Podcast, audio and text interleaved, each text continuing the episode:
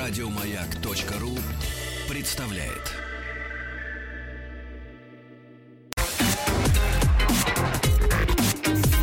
Сергей Стилавин и его друзья.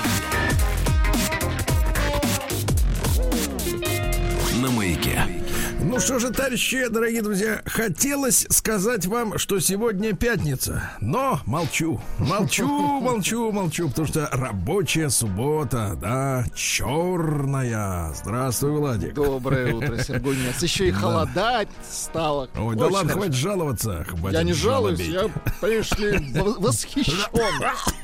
Дайте, блин. Значит, слушайте, я продолжаю вместе с так называемой передовой общественностью бороздить просторы Клабхауса. Вы Давайте не, не унимаетесь, я смотрю. Нет, нет, Так. потихоньку отпускает, вы знаете, отпускает вестник, так сказать, да. Нет, я просто слушаю, э, какие там, я напомню, что это такое. Это значит аудиосеть такая новая, типа. Социальная аудиосеть. Да, где нет записи, то есть вот если вот сказал кто-то в этот момент, то и как бы если, Если не никто слышал, не записал, то и слава богу. то есть слава богу, правильно, да-да-да. Не, просто слушал в одной из комнат, там там комнаты так называемые, да, где собираются люди, слушал про, значит, благотворительные фонды разговор вчера. Это просто я делюсь интересным фактом, я не знал его раньше. Вот. э, Ну, там мужчина пришел, э, к сожалению, не хватает немножко журналистских навыков э, у строителям всего этого, потому что если ты пришел не к началу разговора, то в конце, к сожалению, такой вот как бы итог не подводится. То есть ты даже не, не, не имеешь шанса, ну, по большому счету, услышать, а кто это был, о чем он О чем конкретно это, да, да, говорил. да, Да, и так далее. То есть контекст, он как бы так плавает постоянно. Вот. Но, но, но мужчина элегантно рассказывал, что он делает э, приложение для смартфона, а, которое будет э, помогать людям, э, помогать другим людям. Так. То есть, условно говоря, значит, приложение с э, геолокацией, ну, то есть с пониманием, где ты находишься. А он приводил пример. будет называться «Маленький помощник мамы». Не-не-нет, и ты, значит, например, пришел там в кафешку, например, да, Так. открыл, вот у тебя вдруг настроение кому-нибудь помочь. Вот. И, значит, э, нажимаешь кнопку «Хочу помочь». И тебе приложение это выбрасывает э, в, в, ну, там, в круге твоей физической доступности. ну, ты, там, условно А, говоря, ближайшие, да-да-да, Да, в ближайшие радиусе, точки, где например, можно применить. Ну, в радиусе, там, например, 300 метров, э, не только там, например, люди, которым, ну, например, сейчас надо помочь деньгами, например, на еду. Ну, например, кому-нибудь принести хлеба из магазина или еще что-то. Ну, такая удобная, такая интересная достаточно штука. Вот, правильная, мне кажется, с социальной точки зрения. То есть не куда-то там а, а, абстрактно что-то там сделать, да, а от- отправить деньги и на этом, сказать, перевернуться на другой бок. Вот, а именно э, вот помочь конкретному человеку, который нуждается, вот, э, который рядом с тобой сейчас. Это очень интересно. И там в этом разговоре, я почему завел эту тему, прозвучала э, история, э, значит, с тем, что у многих есть недоверие к фондам многочисленным Ага. благотворительным. Ну, помимо откровенных мошенников, да, которые создают фейковые страницы с фальшивыми фотографиями детишек, да, э, вот, и сообщают реквизиты. Ну, это просто к- разводило, да-да-да. это просто криминал откровенный, да. Но даже он говорит, вот э, я слышал такую, значит, речь, э, что сегодня по закону официально э, любой благотворительный фонд э, может э, оставить себе 20% от э, суммы, которая свалилась, на, как говорится, операционные расходы. Но он рассказал, что существует схема, когда, значит, со- со- значит, осуществляется коллаборация между разными фондами. Так. И они друг дружке денежки отправляют. Ага. И, И каждый раз... До, и до каждый раз 90% нет, остается. нет, и каждый, и каждый раз ошкуривают эту, эту сумму на минус 20%. Но в итоге, сам понимаешь, там 4 раза ну, И вот, вот и все. денег, да-да-да. Да. Прекрасно. И в этой связи вот есть большая проблема, я говорю, с доверием.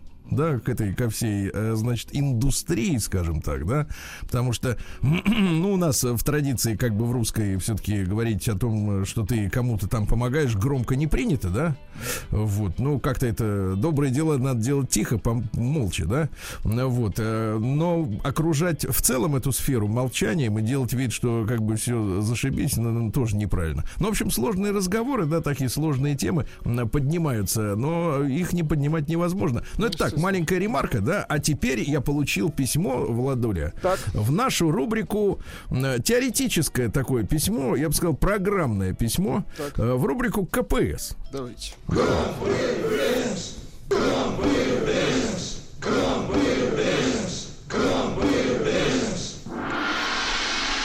Комитет по противодействию сволоте.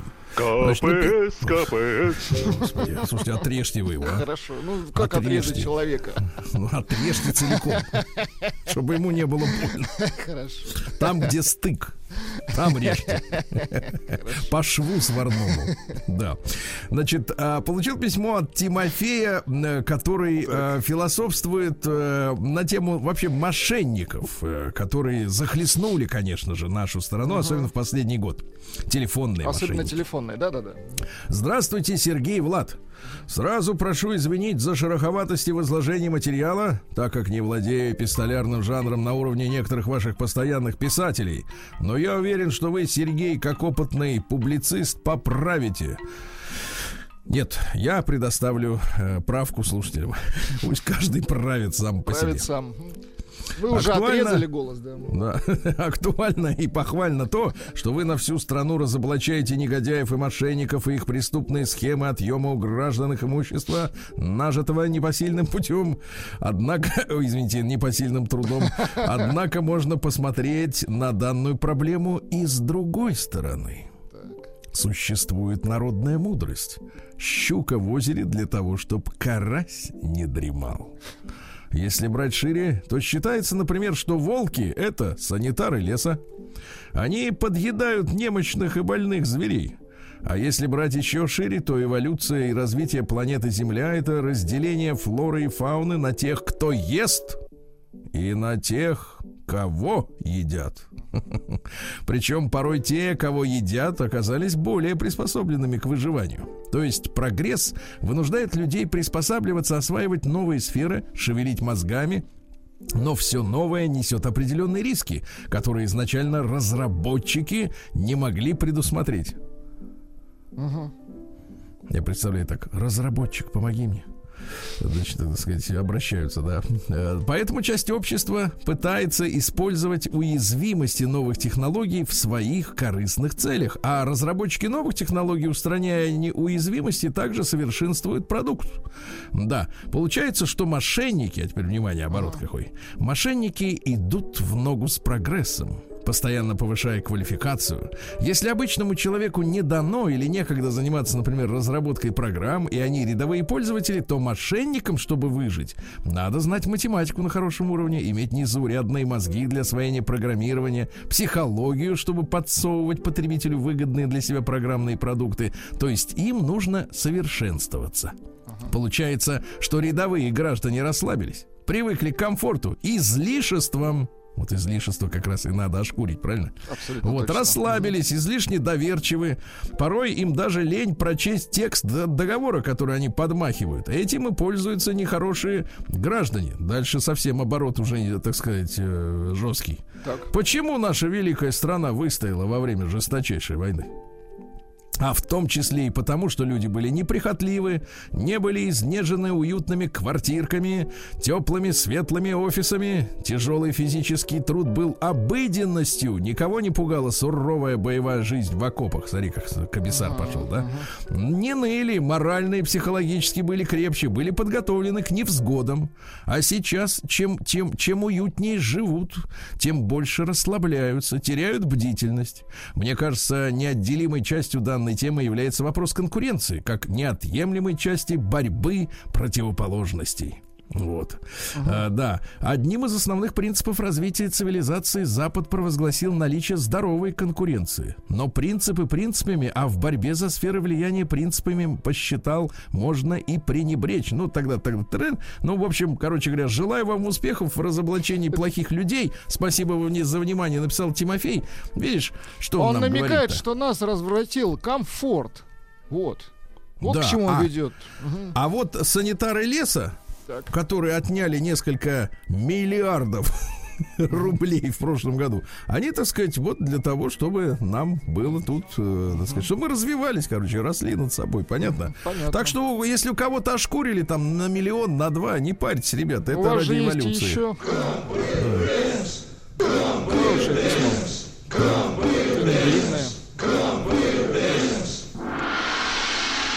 Комитет по противодействию сволоте.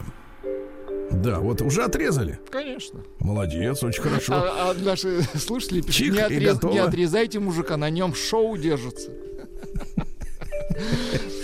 Да им бы только противодействовать, понимаешь ли, сволоте. Да, значит, а теперь давайте-ка а, письмо, которое я получил, ребята, от вас, естественно, вам большое спасибо. К сожалению, анонимное письмо. Так. Подписано Иван Иванов, 28 лет, Воронеж. Понимаем, что таких там днем с огнем не Ну, сыскать, нет, правильно? понятно, одно человек скрывается. видимо. Скрывается уже плохо, но заголовок-то привлекает. Ну А, скорее всего, зовут его Алексей. Алекс, это в, в самом адресе, письма, адресе да, написано. почте. Алекс, э, э, заголовок такой. Летний, э, знаете, когда я слово летний слышу в конце февраля, когда за окном минус 19, это особенно пикантно. Летний вечер с женщиной. Хорошо. Да и зимний неплохо.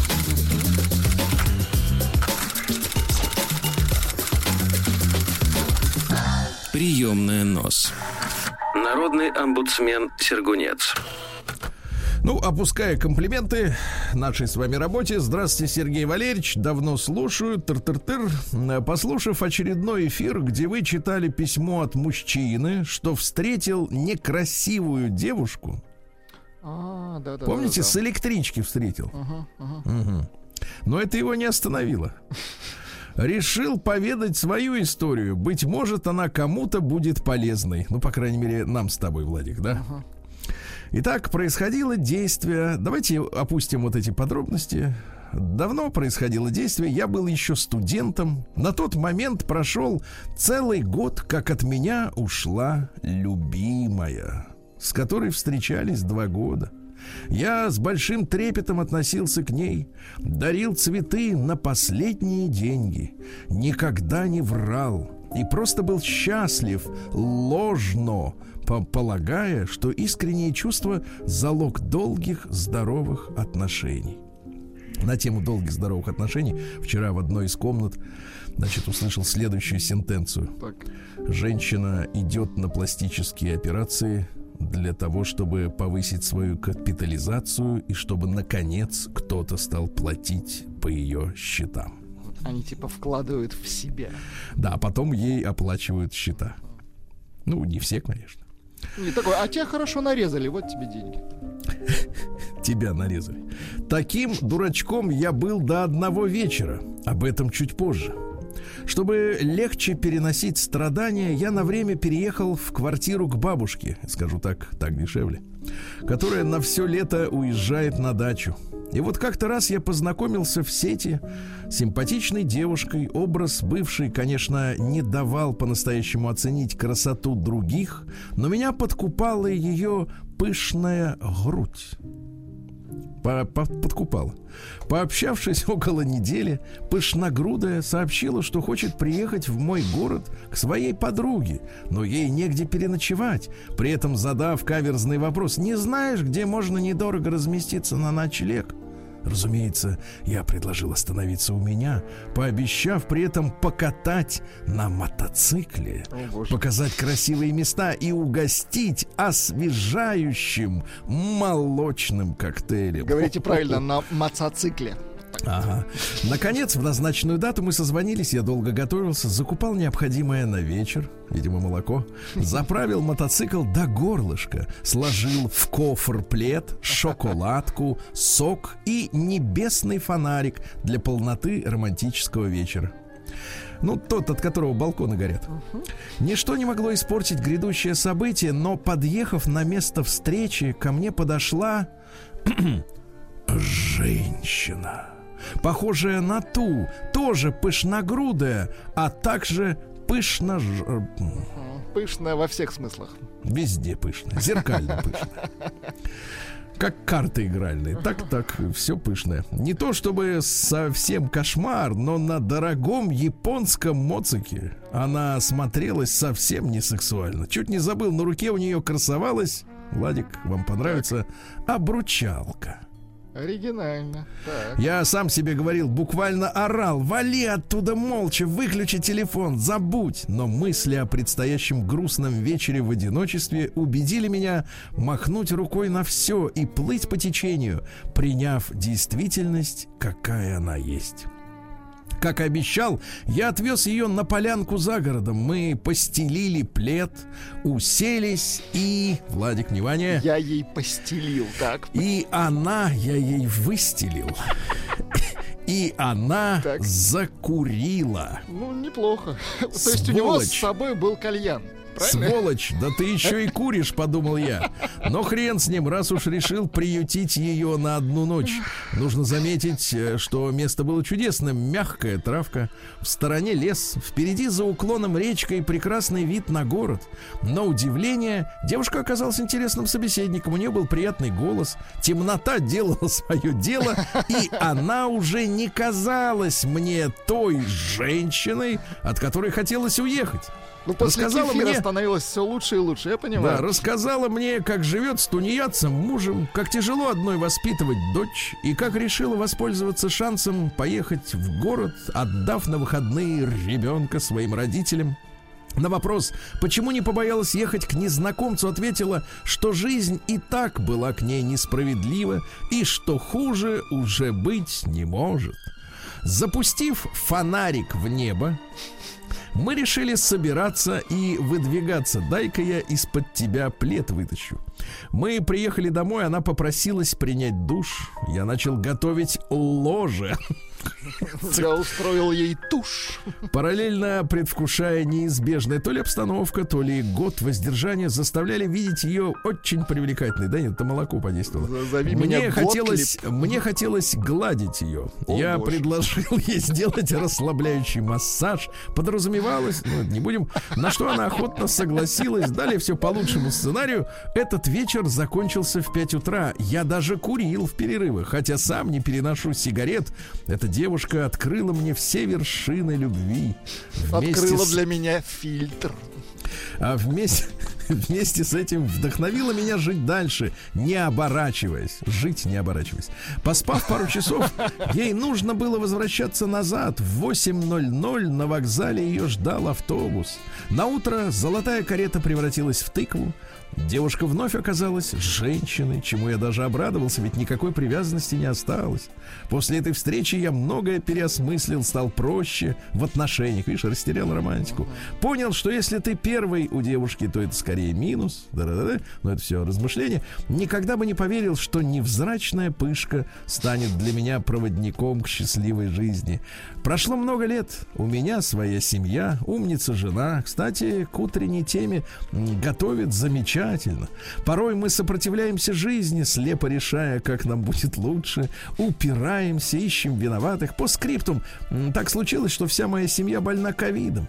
И пока остальные причитают, я уверен, что это к лучшему. Спасибо, что дочитали. С уважением, ваш постоянный слушатель и единомышленник Иван Иванов, 28 лет, Воронеж. Да. Какой жук, да? Да не то, что жук, а кобелюка. Кобелюка ты, Иван Иванов. Да, да, вот такие вот истории, понимаешь? А все с чего началось-то? Пишет он, а стыдно нам, как ну, я что, говорю. тунеядец, вот с чего началось, понимаешь? Тунеядец. Пусть тунеядец плачет. День дяди Бастилии пустую прошел. 80 лет со дня рождения. Ух ты, а ей уж 80. Разный, каждый день. Радио Маяк. Да, друзья мои, сегодня у нас 19 февраля, и сегодня день военно-оркестровой службы России.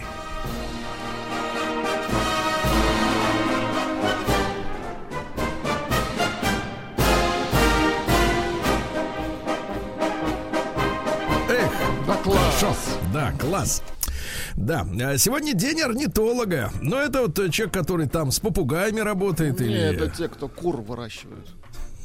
Ну, нет, я бы не назвал и птицефермы орнитологическими Ну, Это, организациями. естественно, шутка была. Ты представляешь, а мы орнитологи. А еще, а еще лучше яйца орнитологический бренд. Ну, прекратите. Ну, Ну а что, давайте э, или Изучай. подушки с перьями вот эти вот, Кстати, да? да, тоже. С пухом. Ну, видите, орнитологам работы хватает. День женского сердца. А женщина, она всегда сердцем все чувствует. Видит, а не чует. Да. А, значит, э, Международный день перетягивания каната. Ну, когда-то даже этот спорт был олимпийским. А, День дарения книг в Армении. Хорошо. А, ну, да, каждый при своих, если каждый друг другу подарит, да. А, Всемирный день кита и прочих морских млекопитающихся. Ну Вот, да. А, День рождения синаптической карты. Синаптическая это как? Ну, тут дождь, а тут я рыбу А, заворачиваю. Да. А день смешивания разных красок. Вот. Ну, помните, в детстве там акварель, там эти... Пластилин. Гуашь у вас была? Гуашь? Гуашь, конечно. В банках. Почему в банках? Маленькие такие пластмассовые Я в стаканчике ра- размешиваю. Ну, понятно. Натирали, что ли? Значит, день ресниц сегодня, понимаете, особенно накладных. Иногда, знаешь, вот э, тренд. видишь, видишь женщину, а у нее, и вот ты ее вот в зад прям смотришь ей, А, а у нее... даже бейсболка с козырьком не нужна, у нее ресницы, да. Да-да-да. Как два вот, и парктроник передний не нужен, она имя упирается в стену. А вот пятничный день жареной рыбы. Вы любите жареную рыбу? А, ну да, у вас же с рыбка, детства конечно. вас приучили к Бараб- селедке жареной. Нет, барабуля. Нет, это в Питере Ну-ка, ну-ка, расскажите а нам про барабулю. барабуля, местное лакомство. Ее, Так. она лучше всего идет, Сергей Валерьевич, жареной и с напитками вот охлажденными. Очень хорошо, очень хорошо. То есть она горячая, а, А напитки напиток холодные. да. То есть на Это- контрасте это, работает. великолепно, да. Ну и, наконец, русский народный праздник сегодня с двойным названием э, Жуколы. Так. Или Вукол телятник. Э, Дело в том, что уделяли внимание коровам беременным сегодня, да, чтобы они благополучно отелились. Понимаете, да? То есть вот если они отеляются, то у нас оребячиваются, понимаешь? Если так вот фил- филологически смотреть на вещи. Значит, считалось, э, что с этого дня начинают э, появляться на свет телятки, и, э, которые родились в феврале, их называли жуколой. Понимаешь, да? Это ж- Вот у вас когда день рождения? В марте. Как и Вот у вас. вы не жукол. Вот. А сегодня, которые родятся, мы о них поговорим, да, совсем скоро. Они вот жуколы. Жуколы, хорошо. Да, да, да. А Стельным коровам в этот день давали много корма, хлеб окуривали чебрецом. Вот. Да, да, значит, замаливали молоко, ну и применя- применяли приметы, пожалуйста, да. Вот, если ласточка пролетит над коровой, то будет плохо доиться. Так. Коли под копытом мокро, так корова молока убавит, то есть надо, чтобы было сухо, да. М, Вот, э, теленка по спине не гладь, захилеет. Забодает, хорошо. Забодай меня, жуку. Да, ну давайте перейдем к событиям, да. Праздник каждый день. А в 1473 году родился, ну, как мы теперь уже понимаем, еретик Николай Коперник. Правильно? Вот. Еретик ученый. Да-да-да. На тот момент просто еретик. Вот. А, до 70 лет, кстати, дожил, понимаете, да? Вот. э, ну что... Выходит, что одумался, да, до Расшатывал, 70. давайте так, раскачивал лодку. Что мы можем о нем сказать? Вот. А в 1594 году дан наказ царя Федора Иоанновича воеводе князю Боретинскому м, и письменному голове Аничкову об основании города Сургута дали указание идите и основывайте, но основали попозже, да. Сегодня у нас а, в 1741 Федор Григорьевич Орлов, один из братьев Орловых, помните, которые Да-да-да. там очень Два брата пригодились. Мгм. пригодились в свое время. Он был менее знаменит, что, чем свои старшие братья. Э, Вот в заговорах и переворотах участвовал меньше всего. Но вот современник отставил записки, что изо всех Орловых Федор был самым умным, тонким, наиболее знающим и наиболее злой.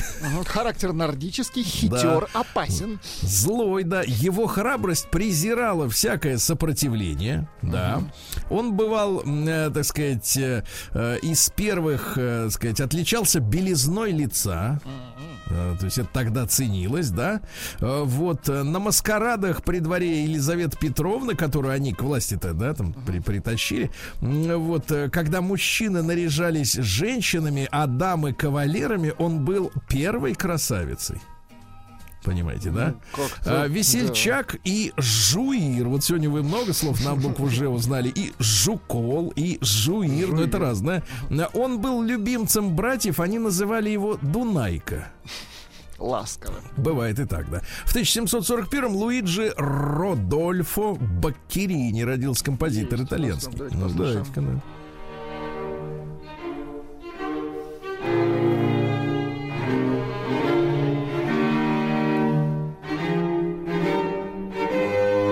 Кстати, что интересно, он очень любил гитару.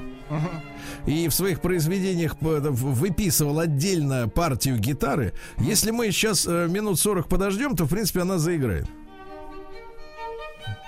Но я не буквально. Да.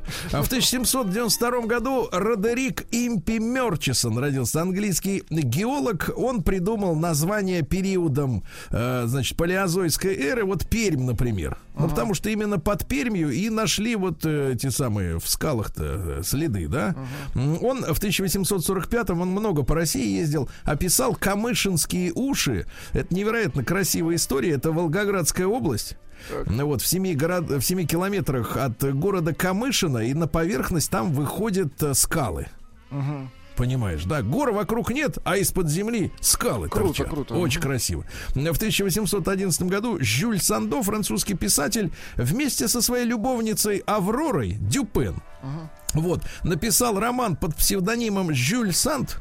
Вот, она его на 7 лет была старше, бросила, э, вот, э, и взяла себе псевдоним мужской Жорж Санд. Там был Жюль, а тут Жорж. Понимаешь, тот все придумал, она все стырила. Какая трагедия. Постоянно носила мужской костюм, а, и благодаря костюмчику этому просачивалась в театр, а, потому что туда в женском платье не пускали, э, ну, на дешевые места, да.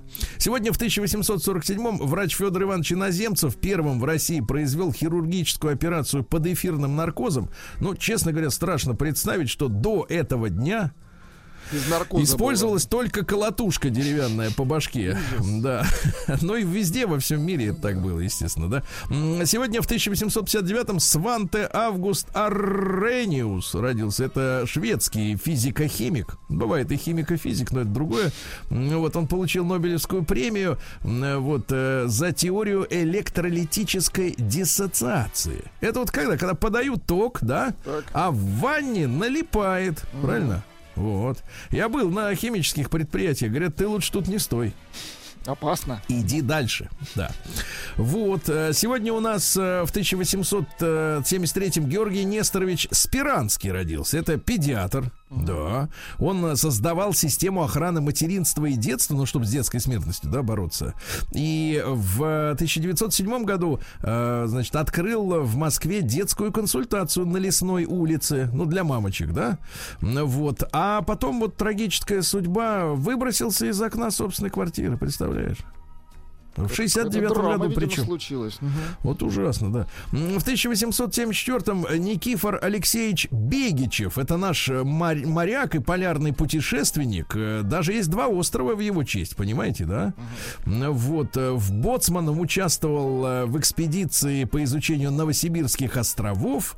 А потом, соответственно, что происходило-то? Весной 1926-го э, он во главе артели, артели охотников ушел в тундру, Так. Долго от группы не было никаких известий, и только летом следующего года вернувшиеся охотники рассказали, что якобы он умер от цинги. А не все поверили, что, мол, как же такой полярник может умереть от цинги в лесу, Он правильно? же тертый калач, конечно. Да, да, да. А, Даже возникала версия, что его убил колчаковский офицер. Представляешь? Вот. И, ну, а потом уже в 1958-м Генеральная прокуратура направила на Таймыр следователей. Они установили, что действительно от цинги умер, понимаешь? А вот хотели колчаковцев запятнать, да. На- В 1877-м Габриэле Мюнтер, это немецкая художника, жена нашего Василия Кандинского, понимаете? Хорошо. Вот, она посещала его класс, ученица. Он в то время был еще женат, понимаете, да? Но развелся ради нее. Она подмигивала ему. Задорная была Габриэле, да. Ну вот, они несколько лет прожили вместе, а потом она с его картинами, соответственно, вот как-то вот отъехала. И, говорят, неплохо на них поднялась. Да. Да. А Сегодня в 1894-м Эдуард Петрович Берзин родился. Это наш командир арт-дивизиона в дивизии латышских стрелков, а, руководитель секретариата Феликса Дзержинского, а потом уже строитель Магадана. И первый директор Треста Дальстрой, который занимался лагерями, вообще один из организаторов ГУЛАГа, главное управление лагерей, да. А, учился он в Риге, ну, если кого-то интересует, так сказать, да. А, Вот, как, так сказать, да. А в 1918-м был э, разоблачителем левоэсеровского мятежа и заговора, да. Помните, заговора Локкарта, это английский посол, который латышским стрелкам принес там э, сотни тысяч рублей. Говорит, вы давайте Ленина завалите.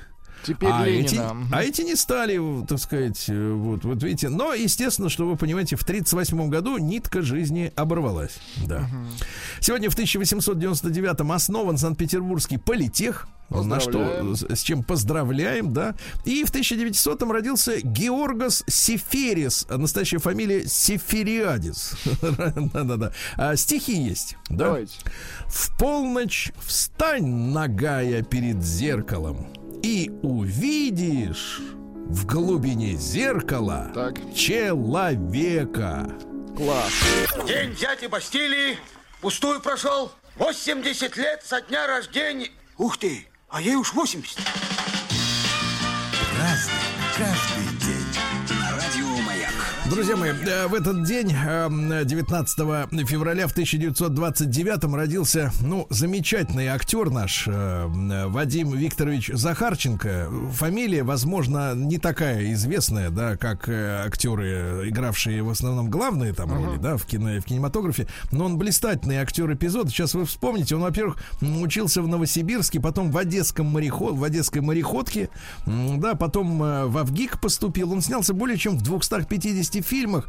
Э, Ну вот как вам сказать, ну вот в Афоне он играл, там он, э, по-моему, этим, э, э, сказать, э, и в Афоне он был, и в гараже, и в ошибке президента, в очочках такой, в, в кепочке, все время такой пристальный взгляд, и, мол, я в это так не оставлю. Такой вот советский, внимательный такой вот человек.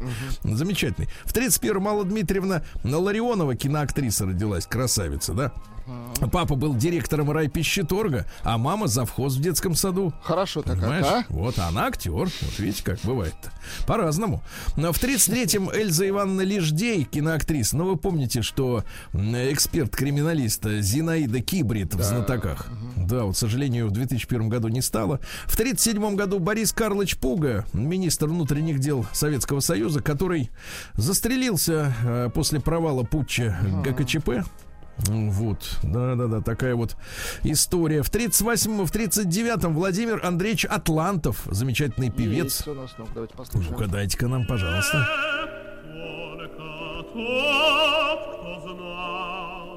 Так. свидания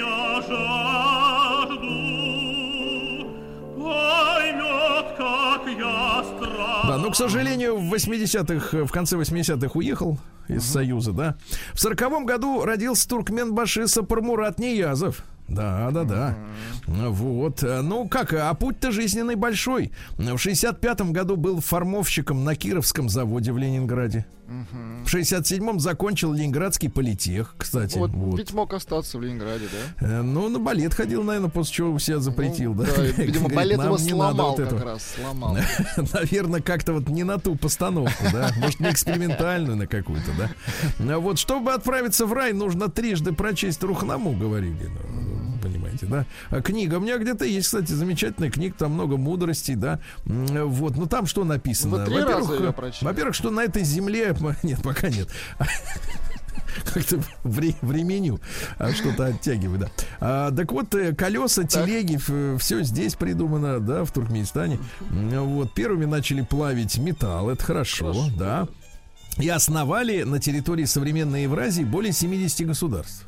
Понимаете, да? Ну, это замечательно, это хорошо. Значит, они ввели свой календарь со своими названиями. Ну, да, вот. А что интересно, до 2033 третьего или 30 я не знаю, сейчас какой год, непонятно.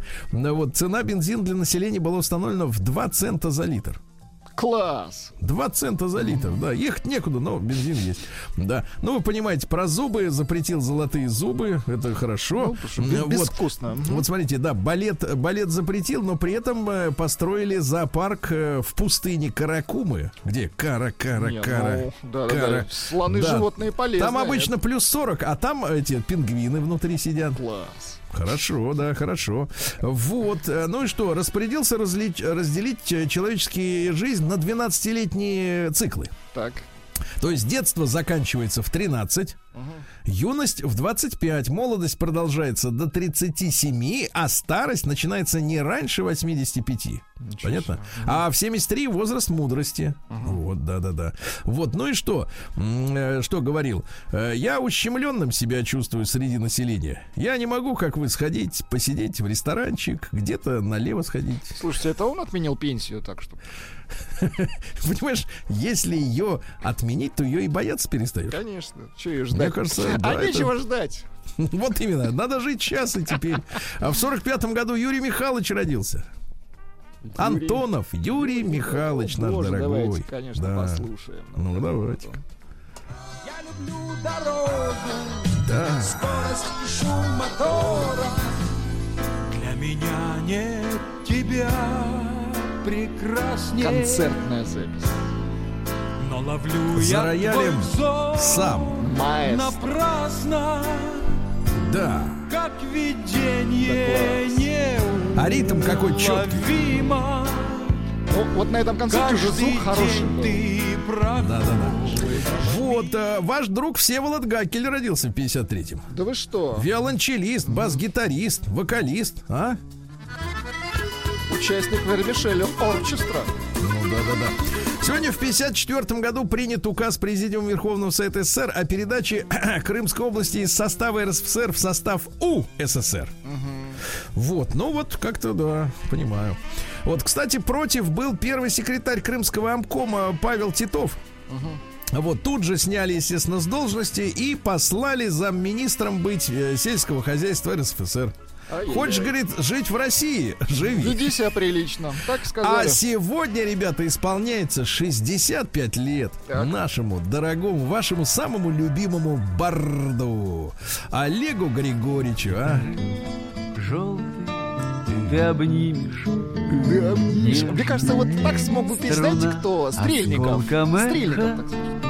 Васенька. Да, вот он тоже с улыбкой, он с улыбкой поет, понимаете? Нет, надо не с улыбкой говорить, а доброту излучать. Да, это это разные вещи. да. А, в семье он родился рабочего челябинского трубопрокатного. Да, в детстве хотел стать кинологом. Понимаешь, доброта с собаками, понимаешь? Вот тебе это, может, и не дано. Вот С именно. собаками мне точно не дано. Да. Вот, ну что же, э, в 57 году родился кумир нашей юности. Так. Э, Йоган Хольцель, он же Фалько. Да. Жалко его, конечно, да. Хороший. Да, как же под автобус-то попал на велосипеде. В 70 в 63 году Генри Аллусигун Адиола Семюэль, он же просто Сил родился. Сил, хороший товарищ. Дайте-ка где-то он был. Сейчас, сейчас, сейчас, секундочку. Сил. Сил, сил, Пишется вот он. Сиал, как Сиал, Сиалекс, вот он. но только, то есть покороче. Да. А в 64 году на экраны Франции вышел фильм любимый советский «Шербургские зонтики». А зонт, знаете, как по-французски? Ну-ка. Параплю. Плю. Параплю. Параплюи. Да, э, в 67-м Бенисио Дель Торо, голливудский актер, э, лауреат Оскаровской премии, ну, состояться, э, он говорит, цитата, состояться, друзья мои, значит получать деньги за то, что ты умеешь делать хорошо. Ясно? Сергей Стилавин и его друзья на маяке. Так, товарищи, ну что же, посмотрел я прогноз погоды. Вроде бы должно как-то начать теплеть, хотя гарантии, конечно, в наше время не может дать никто. Вот даже госстрах. Вот, что касается э, ситуации в Омске, да, то, соответственно, она ост- остается благоприятной. Слава богу, считаю. Минус 19.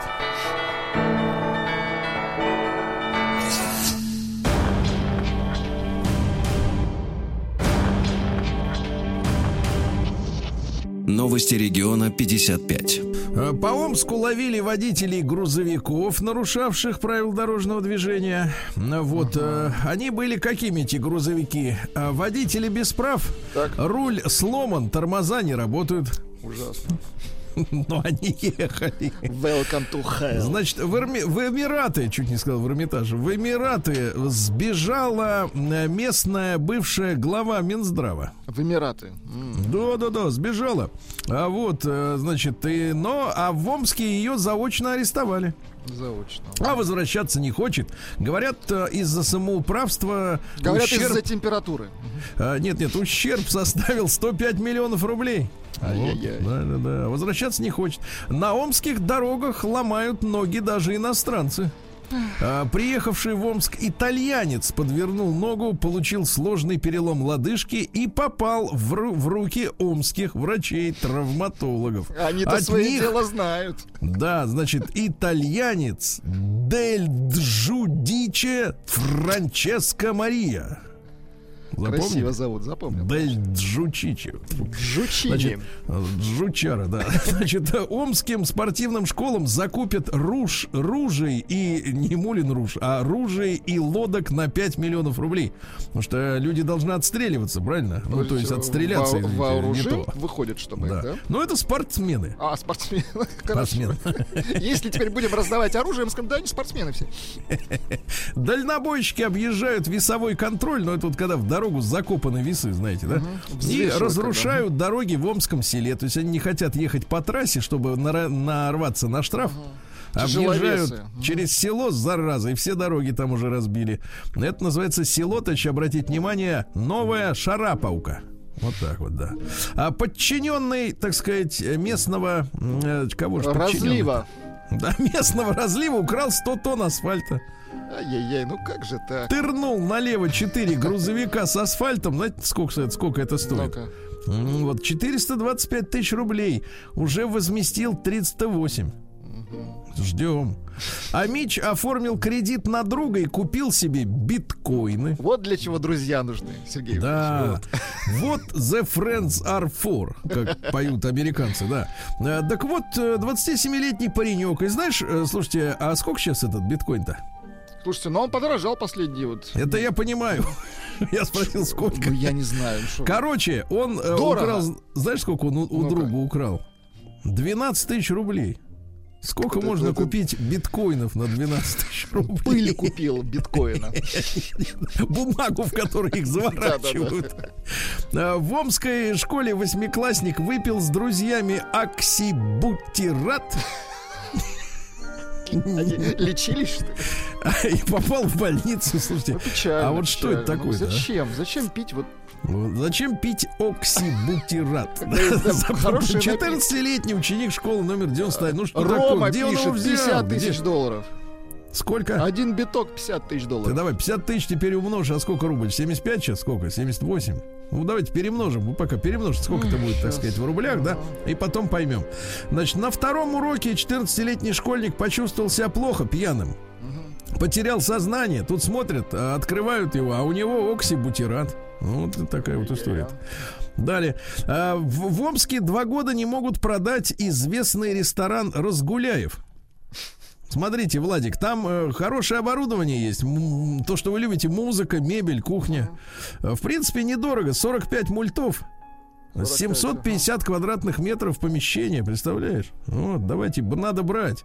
Работник Омской автономки, ой, автомойки, извините меня, выпил, э, помыл чужую машину пьяным и решил прокатиться. Прокатился, значит, на протяжении полутора километров. Тут стоят э, офицеры. Смотрят, разит алкоголем от человека, понимаете? И все, на 10 суток под арест, а потом уголовное дело заведут за в, в завладение автомобилем без разрешения. Ну что, умножили? Одна 312 Одна 312, 12 тысяч, да? Не густо.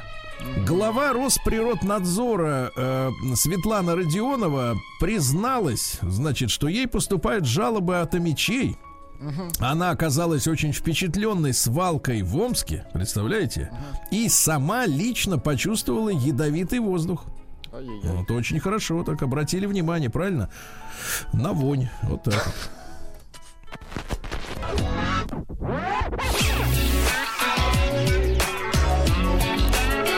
Сергей Стилавин и его друзья на маяке.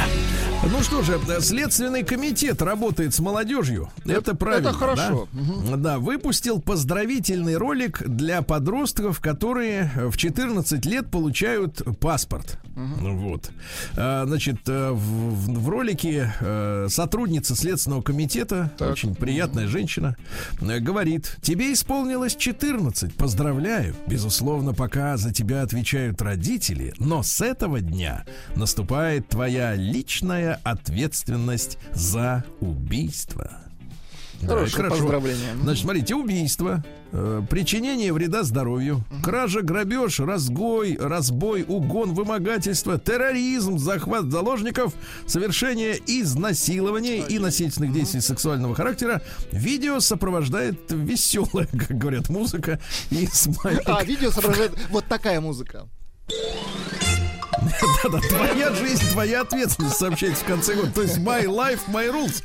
Нет, ну это, это другое. Хороший совершенно ролик, другое. Нет, ну отлично. Мне кажется, а так с ними и надо. А как их еще с ними работать-то? Да, даже я же не понимаю. Через ролики. Да. Да, в предыдущем ролике номер 152 Вы вас предупреждали. да. А, из-за снегопада в Подмосковье птички остались без еды. Орнитологи, которые сегодня отмечают свой праздник, и на птицефабриках тоже радуются, вот, а, призвали ставить кормушки, ребята. Слушайте, так что я надо... даже вот ворон не вижу. Все, все ушли из Москвы. Съели их, Да, значит, ворон. Как французы уходят. Французы ушли не все, их остановила Березина, как вы знаете. Московские хирурги, слушайте, продолжается хит-парад идиотизма. Помните, у нас на этой неделе была тема про детство, как чудили в детстве.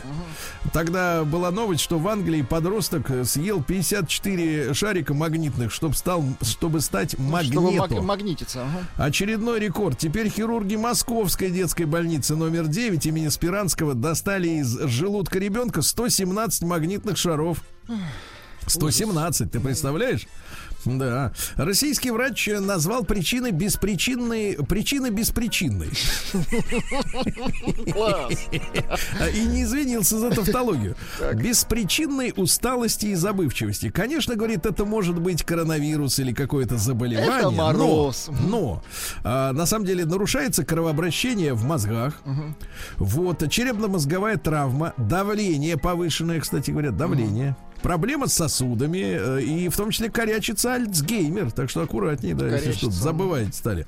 А в российских школах хотят вернуть подготовку к армии, правильно. Это вот совершенно верно, да. Надо знать и уметь автомат, правильно? Мы дадим вам Вот. карабин.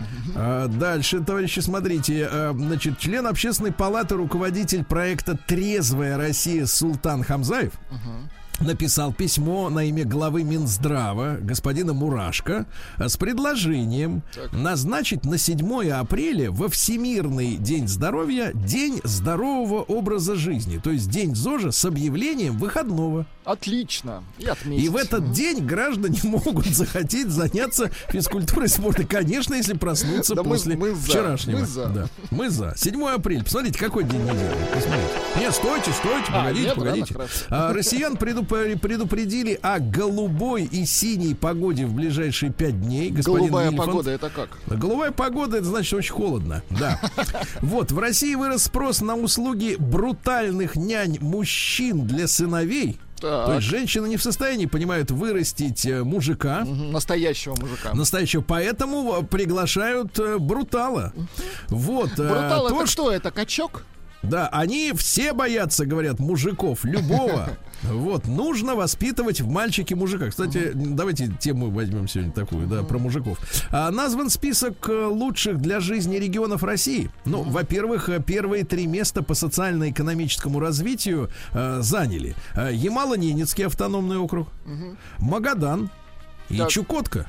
Понимаете? И Чукотка. Дальше, значит, идут следующие. Какие у нас? Вот э, Москва, Так. Петербург, Мурманск. Вот видите, Сахалин. Понимаете, да? А на, во второй десятке уже там и Красноярск, и Тюмень и так далее и тому подобное. Ну и что интересного, еще население забрало из банков в январе почти 900 миллиардов рублей. Выходит, что понадобились деньги, да?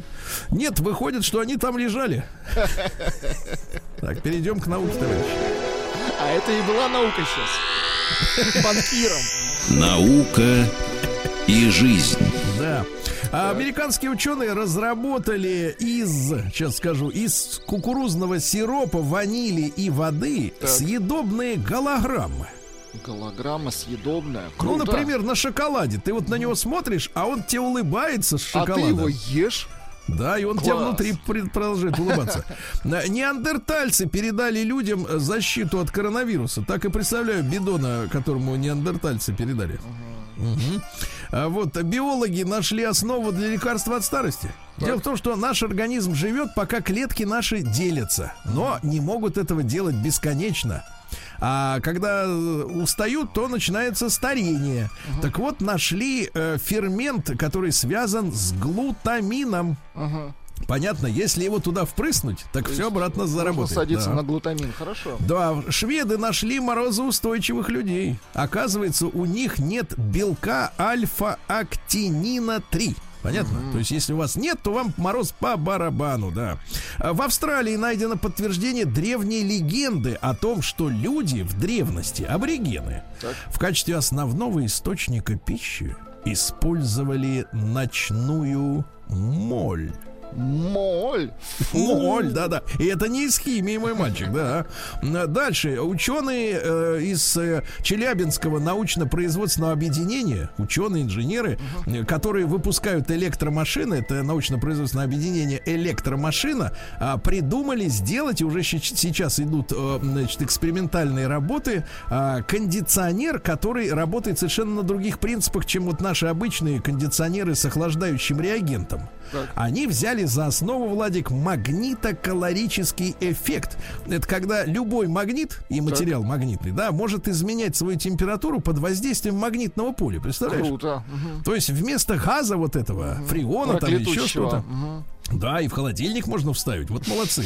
Ученые объяснили любовь э, у животных к поглаживаниям. Э, дело в том, что у э, животного, когда ты его гладишь, возникают детские воспоминания, когда их вылизывала мать Ага. собака. Мыло. Да, дальше нейросеть нашла уязвимость в поведении людей и заставила принять выгодное ей решение. Алгоритм обманывал своего бизнес-партнера, оставляя себе часть бабла, а нейросеть сумела так обставить все, что это было человеку казалось выгодным. Круто. Вот на службе криминала, да? Ну да. Поехали дальше, товарищи. Новости капитализма. А Вчера уже перечислял вам нововведения в очередном обновлении iOS. Там э, новые появляются, э, значит, эмодзи. Вот, в том числе добавится эмодзи с бородатыми женщинами. Бородатые женщины. Мы ждали Да, этого, да. ждали. Да, надо выразить эмоции и таким образом, да. А в Британии разыскиваемый преступник сдался полиции. Он не смог больше выносить своих ужасных соседей на карантине в больнице. Говорит, стало лучше в камере. Лучше в камере, да. А в Калифорнии продавцы каннабиса получат вакцину от коронавируса раньше, чем учителя. Они больше нужны обществу. Да, Вот. Дело в том, что эти- я понял. Эти магазины даже не закрывались на карантин, потому что очень нужны людям. Понимаете, да? Да, во всех школах Новой Зеландии начнут бесплатно раздавать э, женские средства гигиены. Вот. В Бахрейне чайки перестали летать. Они ожирели из-за э, того, Они что теперь обо- ходят. Нет, да, да, они обожрались выброшенным фастфудом и не могут взлететь. Слушай, ужас какой. а. Да, да, да. В Австралии готовится закон, э, который заставит Facebook, Google и другие платформы платить э, средствам массовой информации за перепечатку их контента. То есть, например, новости. типа. Так, пишите, говорит, о своем. А в Таджикистане ввели налоги на видеоблогеров. Понимаете, Налоги, да? А, правда, пока не сообщается, сколько, каков налог, но к 1 апреля нужно уже заявить о том, что хочу платить, да. Вот. Ну и что, пару сообщений буквально. Близнецы, тройня и пятерня. Пятерня. Пятерня. А, Мама родила 14 детей, которые абсолютно похожи друг на друга. Понятно? Вот и так бывает. Ну 14 и при... близнецов. Ну и, товарищи, тем, кто не терпится на Кипр, прибывающих на Кипр туристов э, разделят по цветам. Значит, э, из зеленых стран, так называемых, можно будет сдать бесплатный тест, да? А вот из синих стран, вот из нашей, Ми- если приедут. минуточку, минуточку. Из янтарного цвета за 72 часа. В красных э, странах пост до э, тест надо сдать до и после прибытия. Пока что не уточняется, каким цветом Кипр пометил Россию. К сожалению. С огнем играют. Да. Мы им припомним. За цвет можно и ответить. Россия криминальная. Читаю, думаю, какой кошмар. Актер, сыгравший в прекрасном сериале «Улицы разбитых фонарей», попал в больницу после скандала с женой Аней. Вы представляете? Ай-яй-яй. Так. Значит, как описывает сама жена, которая себя виноватой в случившемся абсолютно не Которая считает. себя не виноватит. Так. Значит, мы шли спокойно поужинать. И у нас завязался разговор об егойных отношениях с бывшей девушкой. Так. Это рассказ Ани. Но моя обида взяла верх. И я подняла эту неприятную тему и за столом. А он вспылил, ему стало плохо, у него поднялось давление, и сейчас у него гипертонический криз, человек в больнице. Представляете? Какой ужас. Значит, нет, ты, э, смотри, какая э, фраза. Но моя обида взяла верх, и я подняла эту тему за столом. То есть никак не могла угомониться. А человек на лечебной койке, Ужас. а виноватый себя не считает, а? Это что за люди, а? Это наши люди. Ну, это пока не наши. А, хорошо, не наши. Значит, дальше. А, Коллекторы Сбера начали использовать технологию распознавания эмоций должников. Так, так, так. Любопытно. Так, значит, э, внедрили технологию анализа голосов должников по телефону. Робот записывает разговор в реальном времени, оценивает, то есть мощный Интонации, компьютер, видимо, да. интонацию. Алгоритм способен определить злость, уныние, радость, удивление. Ох ты! Пофигизм. Ага. Раздражение, страх, нейтральную эмоцию. Вот, э, ну что же, так сотрудники колл-центра поймут, когда стоит проявить больше эмпатии. Начать переживать. Так, так. Без робота уже и не поймешь, что там на другом конце провода происходит, да? Дальше, э, что интересного. Э, Водитель э, недооценил габариты грузовика, снес заправку в Якутии, это понятно. Частный самолет нашли у обнальщиков материнского капитала. То есть настолько кто? быстро. Ты кто? Я обнальщик. Я обнальщик в третьем поколении. В Москве ищут вандалов-граффитистов, которые расписывают припаркованные автомобили в одном из спальных районов. Подлецы. Представляете? Да-да-да. Настоящий вандализм. Вот там какие-то каракули, нецензурные слова, а потом еще, извините меня, так сказать, э, э, камеры их еще и не записали. Так вешайте скорее, я имею в виду камеры. Вот в Москве, вот смотрите, какая э, тварь. Э, Мамаша оставила годово- годовалую дочь соседки, а сама сбежала. Сергей Стилавин и его друзья. на маяке. Ну что ж, товарищи, э, впечатлила меня новость сегодняшняя. Давайте мы об этом сегодня с вами поговорим. Э, Я напомню, что в России вырос спрос на услуги брутальных нянь-мужчин для сыновей. Посмотрите, уже каждое третье предложение э, вот э, в поиске нянь, да, э, значит, э, позаботиться о чужом ребенке исходит от мужчины а не от э, девушки. Многие семьи выбирают таких соискателей ради настоящего мужского воспитания для сыновей. Специалисты говорят, что э, таких вот специ... э, таких вот мужчин просят мамочки, которые воспитывают детей без отцов, чтобы в мальчике росло мужское начало.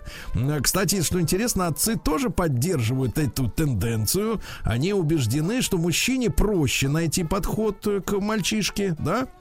Ну и такая цитата из речи э, отца Владимира. Отец, не в смысле священник, а просто отец, Просто отец, Владимир. Нужно как-то воспитывать в мальчике мужика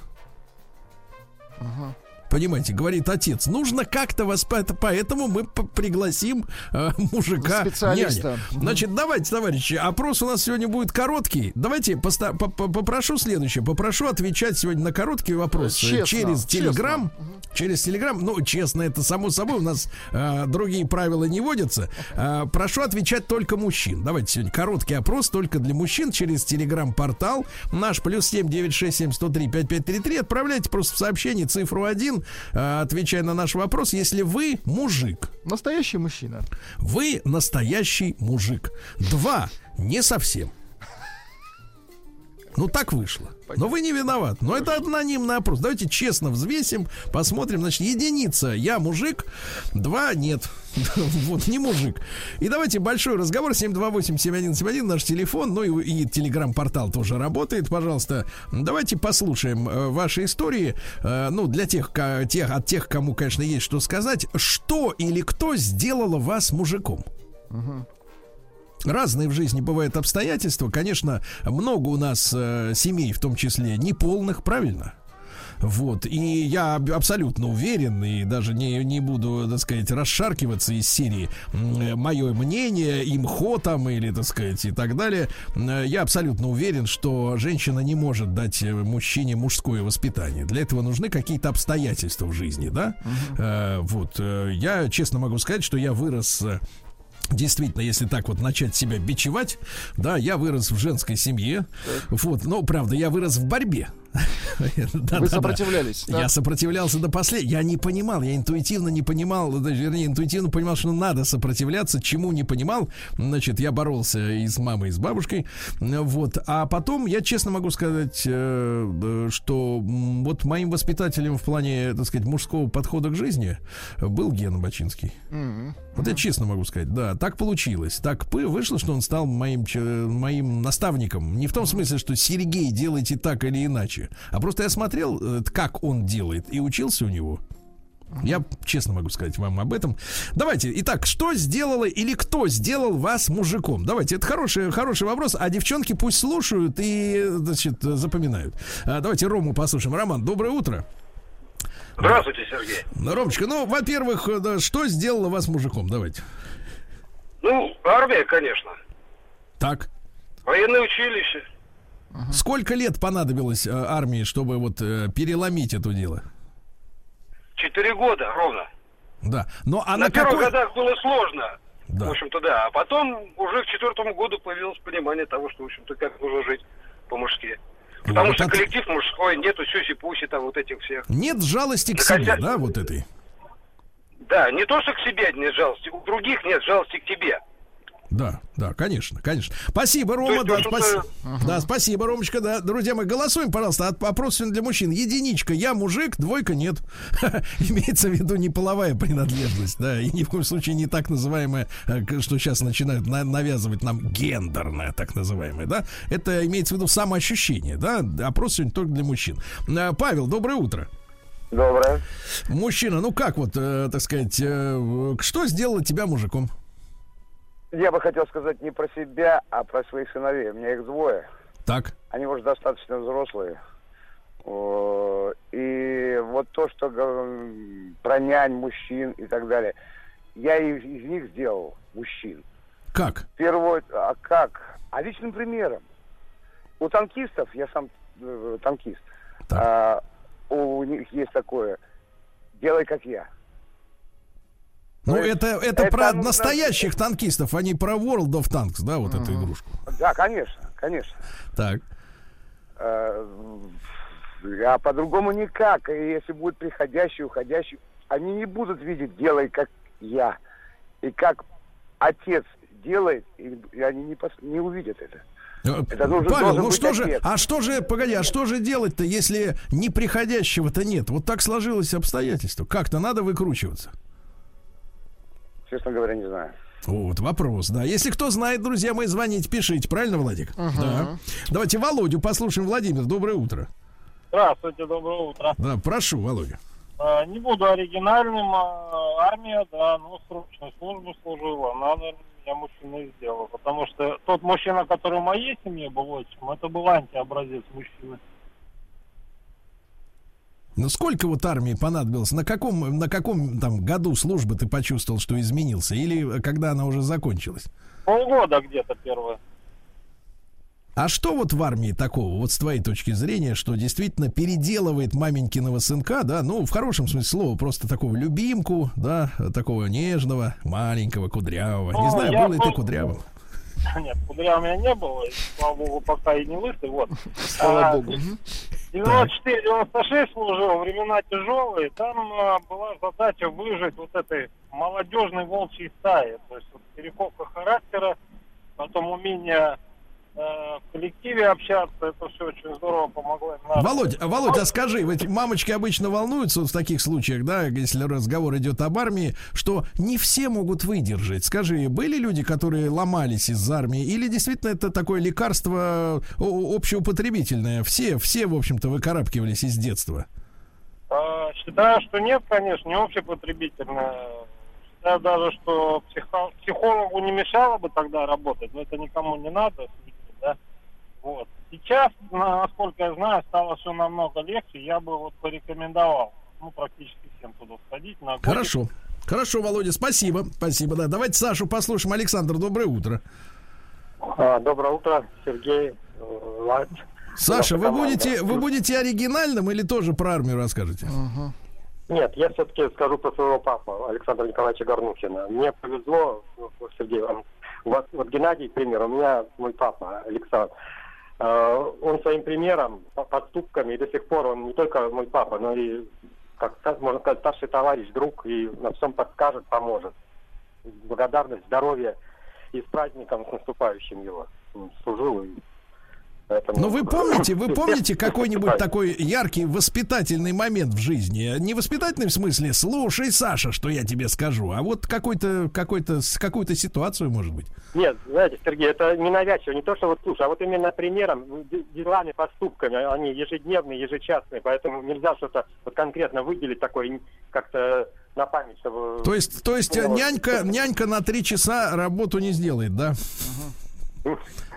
Нет, зачем? Понятно. Хорошо, Саша, спасибо. Спасибо. Ребята, голосуйте, пожалуйста, через Телеграм, в наш э, Телеграм-портал, плюс 7967 103 5533. Опрос сегодня только для мужчин. Ну, что, по-честному, да? Единичка. э, Да, я мужик. Двойка. Ну, вот что-то не хватает для вот этого ощущения, да? Ну, понятное дело, что такого наглядного примера, наверное, ну, такого авторитета для всех нету, не существует. Но в вашем понимании, по крайней мере, вот вы самоощущение, да? Давайте Павла послушаем. Паш, доброе утро. Павел. Доброе утро. Я хотел бы рассказать, как вы говорите, пример привести. Мне тоже примером и сделал из меня, как говорится, мужика отец мой. Ему большое спасибо. И он был, ну и сейчас есть как бы, вот. И у него был такой принцип. Он м, никогда не кричал, не бил ничего. Он просто лишал, скажем так, возможности с ним общаться. И поэтому таким образом он манипулировал. И я хочу рассказать историю. Мы жили на севере, ну вот, и нам, короче, ну, каким-то там образом дали место под гараж. Он гараж построить успел, вот, а не сделал там часть фундамента. И, короче, вот мы с ним там две зимы подряд, короче, сидели, вот ковыряли этим кайлом вот эту вот землю, я помню очень хорошо. И вот он приучил, как говорится, меня к трудолюбию, доводить дело до конца, и ну, обычные принципы такие, доброты, скажем так, справедливости. Вот и все, больше ничего для мужчин. Их нужно просто передавать. Справедливость, вот да. образ. Справедливость. Хорошо, спасибо, Павел. Давайте Гену послушаем. Ген, доброе утро. Алло, Сереж, доброе утро, Владимир, тоже доброе утро. Вы знаете, у меня два момента, как бы это папа начал, а старшина в армии закончил а, воспитание. А, С отцом я понял, что такое муж, мужчина, вообще мужская работа. Это когда меня как-то папа, он дальнобойщиком был, взял в зимние каникулы, мы уехали на Урал. И вот э, по тем временам, там, в минус 40, э, полезли там ремонтировать кардан на мазе. О, Господи. Да, это вот серьезная такая мужская работа. Я понял, что такое вообще сложности жизни и все остальное. Ну, а армия, это, естественно, 86 год. Это рота почетного караула, где там строевая от обеда и до заката, и все остальное, да, и плюс еще потом учебка в Грозном и Северо-Кавказский военный округ. Когда все это начиналось, начиналось там к концу 8, 88 года, там заморочки вот эти, да, там Ну да. национальные вот эти. Вот, как бы, да, и поэтому жизнь такая была суровая. Суровый. Спасибо, спасибо, Ген. Давайте Вячеслав послушаем. Слав, доброе утро. А, Здравствуйте. Я хотел бы э, рассказать о своей истории. Э, В моей жизни э, бо- больше всего повлияло, я себя считаю мужчиной, да, и в этом плане я очень э, благодарен э, занятиям спорта. Сперва я когда-то хоккей пацаном начинал играть, потом штанга, ну и потом становление, конечно же, это прохождение службы в армии, тоже это повлияло на становление меня как мужчины. Ну, потом занятия боксом, и все, в конечном итоге, всем этим я увлекался с удовольствием, и все это мне по жизни пригожда... ну, пригодилось. Пригодилось. Хорошо. Хорошо, Слав, спасибо большое. Володя, еще успеем до короткой рекламы. Володь, доброе утро. Доброе утро. Ну, Да. во-первых, и мужчина из меня сделал, конечно, мой отец. У нас многодетная семья, у моих родителей пятеро детей, трое сыновей. Отец все время был всю жизнь трактористом, проявил любовь к технике. Мы жили в деревне, к хозяйству, к управлением хозяйством. Вся мужская работа – это пример отца. Мы, сыновья, естественно, для нас он был примером. Поэтому он и, конечно, дядя, брат моей мамы, тоже был примером. Вот два мужчины, которые, ну, просто сделали из меня мужика и показали, что должен делать мужчина по жизни в семье. Да. Да. Володь, спасибо большое. Ну так, э, честно говоря, немножко со страхом думаю, как вот э, мужское воспитание передадут, например, тиктокеры. Своим, если у них, конечно, что-то там случится вдруг. Через да. видеоролики передадут, да. Да-да-да. А, будут Человек пишет украинские номера. Я не готов сейчас ответить на этот вопрос. Я, конечно, мужик, но чего-то не хватает. О, вот видите, давайте единичку, только честно, ребят, мы же по-честному говорим. Единичку на номер плюс семь девять шесть семь сто три пять пять три через телеграм. А, да, я мужик, двойка. Что-то не хватает. Сергей Стилавин его друзья на маяке. Итак, реальность, друзья мои, это не какие-то там опросы общественного мнения, это факт. Уже треть, э, треть предложений об- о э, услугах няни исходит от брутального дяди. Да, и многие семьи, не только одинокие мамочки, но и семьи выбирают э, няню мужчину, в том числе даже отцы сами говорят, нужно ведь как-то воспитывать в мальчике мужика. Понимаешь, что происходит? А, ну и, соответственно, плюс 7967 103 5533 наш телеграм-портал. Единичка. Я мужик, двойка не совсем. Но это не надо вот чувствовать себя неловко при этом. Ну, по- есть же самоощущение. Да, давайте Сережу послушаем. Он на линии. Сереж, доброе утро. Доброе утро. Да, пожалуйста. Вот, для меня является дед и его брат, наверное, вот старший. Они воевали все. Вот, был случай такой, когда притащили овцу, мне лет 15, наверное, было. И вот овцу, дед говорит, овцу «Дед, животное. Ну, животное, в смысле. Ж- Живо, животное, да. А, она что-то приболела, и надо было ее резать. А кроме деда и меня не было. Дед что-то болел. Он говорит, ну ты бери нож. Я говорю, как так вот бери? Он говорит, будешь бояться, у тебя говорит, жить ничего не получится. Ну вот я 15 лет сумел, и как бы до сих пор. Круто. Мгм. Так, Владик, не болеем. В смысле? Не болеем, Владик, все понятно. Сурово, сурово. круто. Давай, да, давайте Руслана из Казани послушаем. Руслан, доброе утро. Ага, Сергей Валерьевич, доброе утро, доброе утро, студия. Ну что Э, думаешь? ну, да, вы знаете, как бы э, твою вот историю хотел рассказать. У меня полная семья, вот, но э, имея отца, я его и не имел, грубо говоря, да, он нисколько не принимал участие в моей жизни. Вот, э, а мужчиной, тире, ну, наверное, как э, опыт жизни, я Так. Ага. Что-то со связью, видимо. Мужчина Мгм. делает, А, вот. э, мужчина делает меня мой сын. Я и сам его учу, и учусь быть мужчиной. Вот так вот.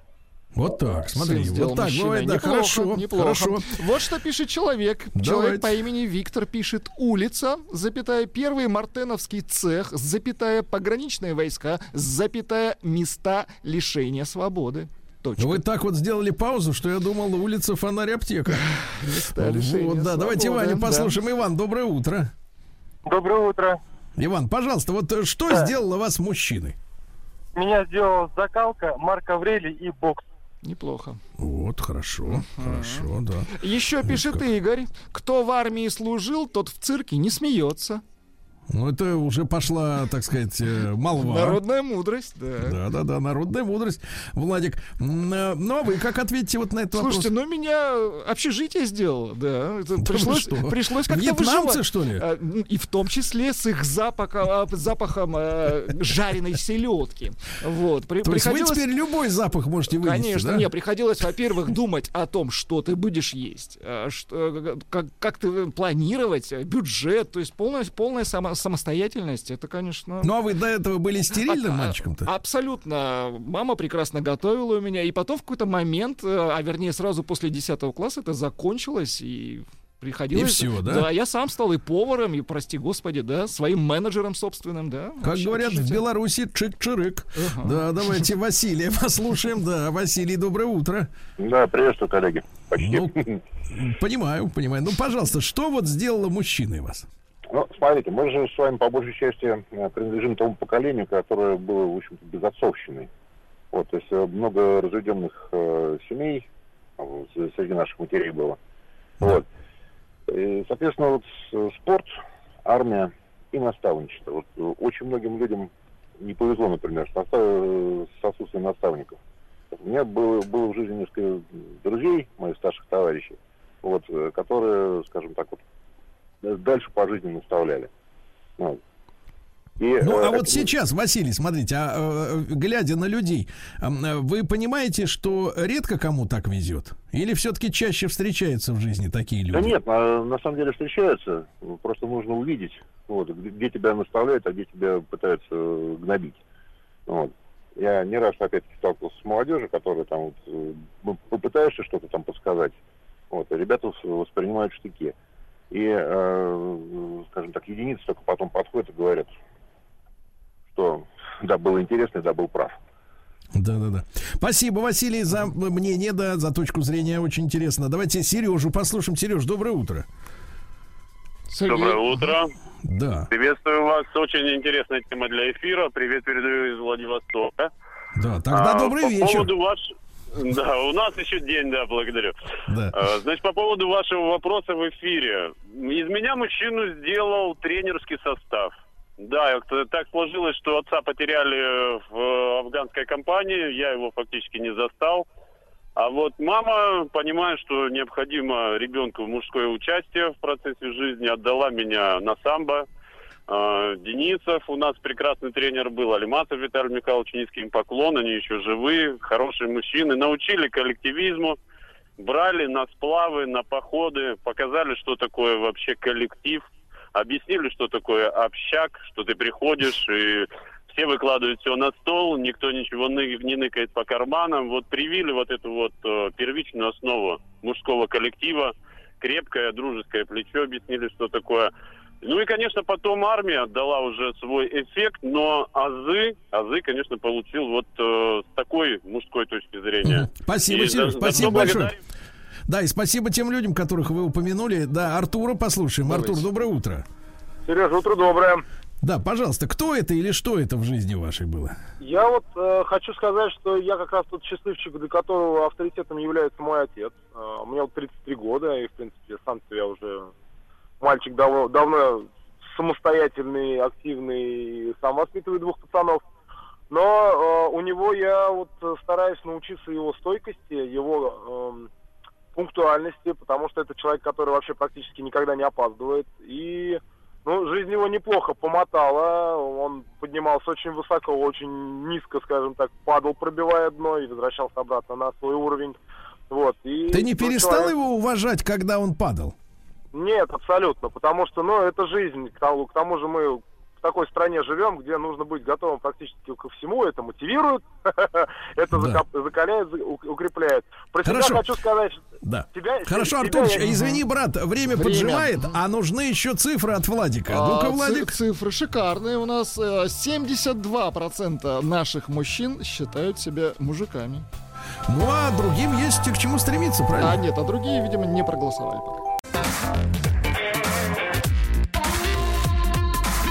Сергей Стилавин и его друзья. На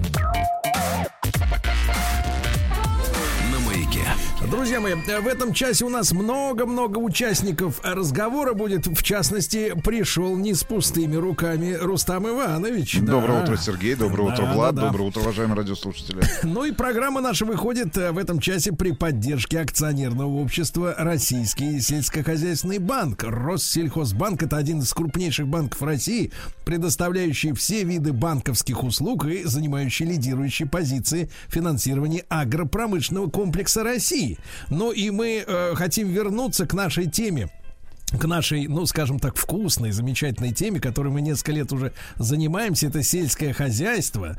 Естественно, в гостях у нас в нашем общем эфире ведущий проекта «Это свое» фермеры России Андрей Львович Даниленко. Андрей Львович, доброе утро.